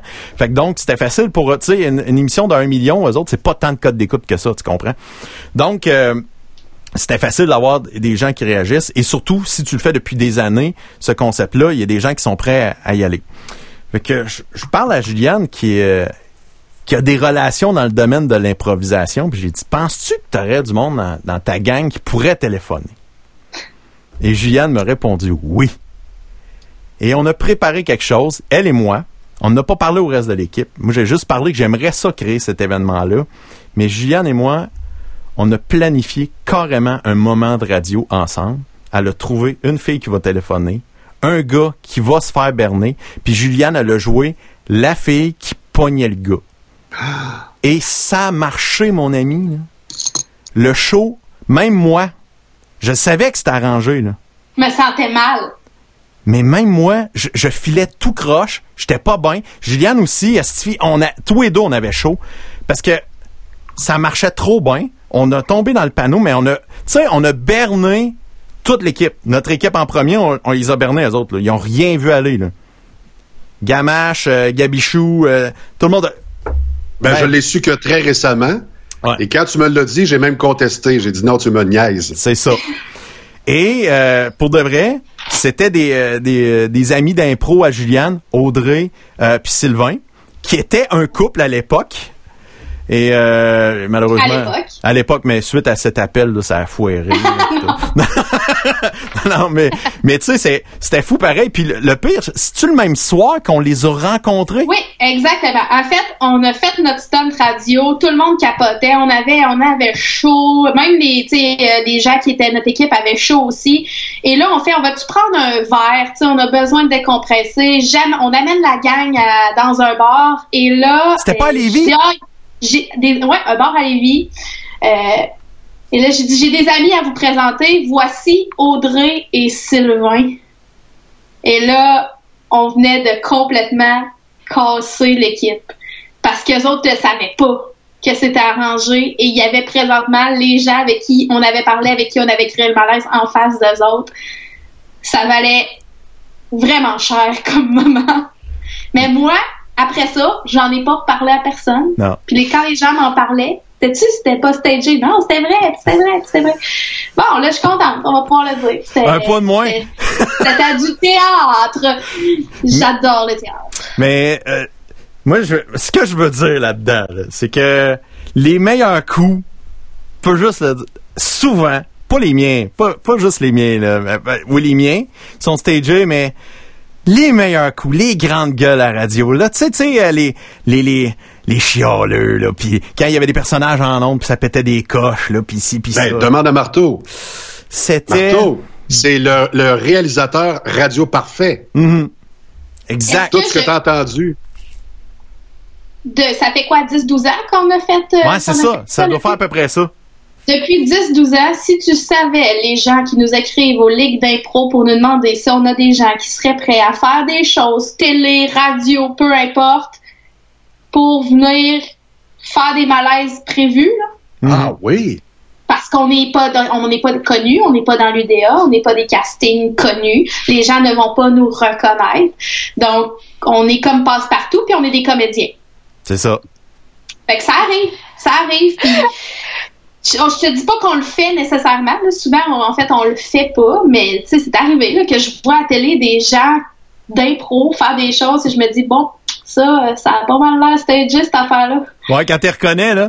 Tu sais, Ouais, quand tu reconnais. Le dernier stunt à télé, là, je pense que, qui a fait réagir beaucoup, c'est euh, la- ça finit bien la semaine. Il y avait une entrevue avec euh, comment qu'elle s'appelle donc euh, la fille qui sort avec Anouk Meunier. Anouk Meunier, merci Guy.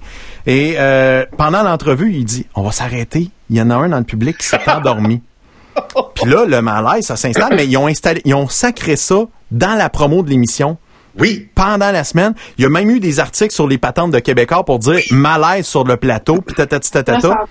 Ils ont la- fait un build-up. Ils ont fait un build-up avec ça. Et quand on regardait ça, finalement, à la fin, on a appris que c'était un comédien qui avait mis dans le public, puis qui fait sa job, c'était de s'endormir. Et un sage, un gars d'un certain âge en plus. En plus. Alors, tu n'y vois que du feu. Le monsieur, il, il cogne des clous pendant le show. Puis à un moment donné, José dit, on va couper ici parce que là, je pense que le monsieur en arrière, il est dans le cadre et il s'endort. Là, tout le monde se met à rire. Le malaise est complet. Anouk Meunier, qui est en train de boire du vin, mais c'est du vinaigre. Tu sais, ils se sont fait avoir. Il n'y a pas juste le gars qui dormait, là. Tout est, est amanché pour que ça, ça aille mal dans l'entrevue. Et José a fait une pré-promo à Denis Lévesque parce que la promo roulait en onde. Et il dit à Denis Lévesque, demain, là, vendredi, faut que tu regardes ça. C'est la fois où on a perdu le contrôle du plateau. Mais vraiment, faut que tu regardes ça. le build-up était parfait. Hey, je Ouais, je vas-y. veux vous dire que vous avez déçu euh, François, je pense, dans les commentaires, tu peux le faire apparaître. Là, Puis Hein? là, tu viens de briser quelqu'un. Ouais, ouais, là, il est brisé. Ça faisait 15 ans que j'y croyais. Oh non, pas ouais. Ah, c'est vrai, j'y avais Non, pas dit à. Oh non! Oh mon dieu. François! Je suis désolé. Oh, je l'aime tellement. Mais en plus, François, je, je pense qu'à chaque fois que je l'ai croisé dans les dix dernières années, Il t'en m'a parlé de ça. Puis moi, je faisais la com. Eh oui. Ouais, mais forcé d'admettre que même si c'était stagé, il y avait rien bon. de scripté. C'était de l'improvisation d'un bout à l'autre. Il y a un, il y a un talent d'acting, un, un talent d'im- d'improvisation. Juliane avait été sacoche, là, pour de vrai, Mais l'avez-vous, l'avez-vous l'extrait qu'on Ouais. puisse l'entendre? J'ai euh, l'extrait sûrement quelque part. Je l'ai pas pour l'entendre ici, mais euh, je pense que je vais le mettre disponible sur la page. Je vais monter quelque chose pour euh, pour les personnes qui veulent euh, l'écouter. Ça vaut vraiment la peine parce que si tu l'écoutes à part, Tu vas faire, tabarouette, c'est vrai. c'est vrai. Fait que, Au pire, on chiffrera ça dans les commentaires. là. Comme ça, ceux qui ont vu cette Ouais. vidéo-là, ce podcast-là, vont pouvoir aller cliquer dessus parce que là, vous en parlez. Puis même moi qui n'ai pas vécu le segment, j'ai juste envie de l'entendre puis savoir ce qui s'est passé. Tu vois, ça, c'est l'affaire que j'aurais aimé ça, avoir eu le temps aujourd'hui de sortir euh, cet extrait-là. Fait que, euh, mais, en tout cas, c'est fait, c'est dit, on a brisé, je l'ai brisé, je l'ai fait, j'ai brisé ce secret-là. Ouais. Mais euh, ça fait partie de mes plus beaux euh, moments de ma carrière euh, en, en radio, parce que là, c'était planifié, c'était réfléchi, tout était, tout s'est placé et le timing est arrivé là, de façon parfaite. On, a jasé, honnêtement, là, je pense qu'on a fait 50 minutes, sinon plus, avec juste les lignes ouvertes. Le monde en revenait pas. Le, le gars devrait, euh, hey, sa, sa blonde, c'est une scie, elle elle l'a piégé, c'est c'est une, c'est une scie. Là, après ça, la- la- les filles appelaient, ce gars-là, c'est un scie, puis là, hey, là, là, puis là, c'était, oh, ils vont revenir ensemble. Puis là, Josiane, euh, Juliane, puis moi, on était là, mais on a brisé un couple, on a brisé un couple, ben voyons donc, on a-tu brisé un couple à soir? Hey, c'était pas drôle. Puis là, Juliane, elle, elle capotait sa vie pendant Mais- tout le long du show. Ceux qui téléphonaient, c'était aussi des membres euh, de la Non. Ligue d'improvisation. C'était les auditeurs. C'était les auditeurs de XM. Là. Fait que les auditeurs ont mordu là-dedans Ah, à man. fond. Là. À fond, à fond, à fond, à fond, à fond. Vraiment. Solide. Fait que euh, surveille la- la- la- les, les playlists sur YouTube, sur euh, sur Facebook, puis euh, sur les, les balados, je vais je vais mettre l'extrait, je vais je vais le préparer dans probablement samedi matin, ok? Fait que ou euh, demain dans la journée là, je vais voir euh, ce que je peux faire. Merci à, à vous à vous trois d'avoir participé à ce show-là. Nous, on va se retrouver lundi euh, dans le coin de 14 heures encore une fois. On va voir ce qui va se passer dans euh, comme si on va avoir des invités qui vont apparaître euh, dans la liste d'invités. On, on va, on va décider ça de même. Ah, le papier toilette Guy est revenu. de revenir chez eux. Ah, Guy, j'en ai besoin! J'en veux! J'en ai plus de chez nous! OK, je t'envoie un rouleau, puis tu me fais un rouleau. OK, on s'échange. Hein, de la drogue? Pas La ça chez drogue. moi, je suis mère de famille, voyons! Eh, Oh, me Excuse-moi, je t'avais confondu avec une autre fille de dos. pensais? Oui. C'est une créative, elle prend pas de drogue. Voyons. Hey, pas besoin de ça. Hey, si j'en prenais, ça serait... Ça serait malade. hey, salut. Salut tout le monde. Bonne fin de Salut. semaine. Bye bye, Alain. Parle, parle, change, change avec le PC copain.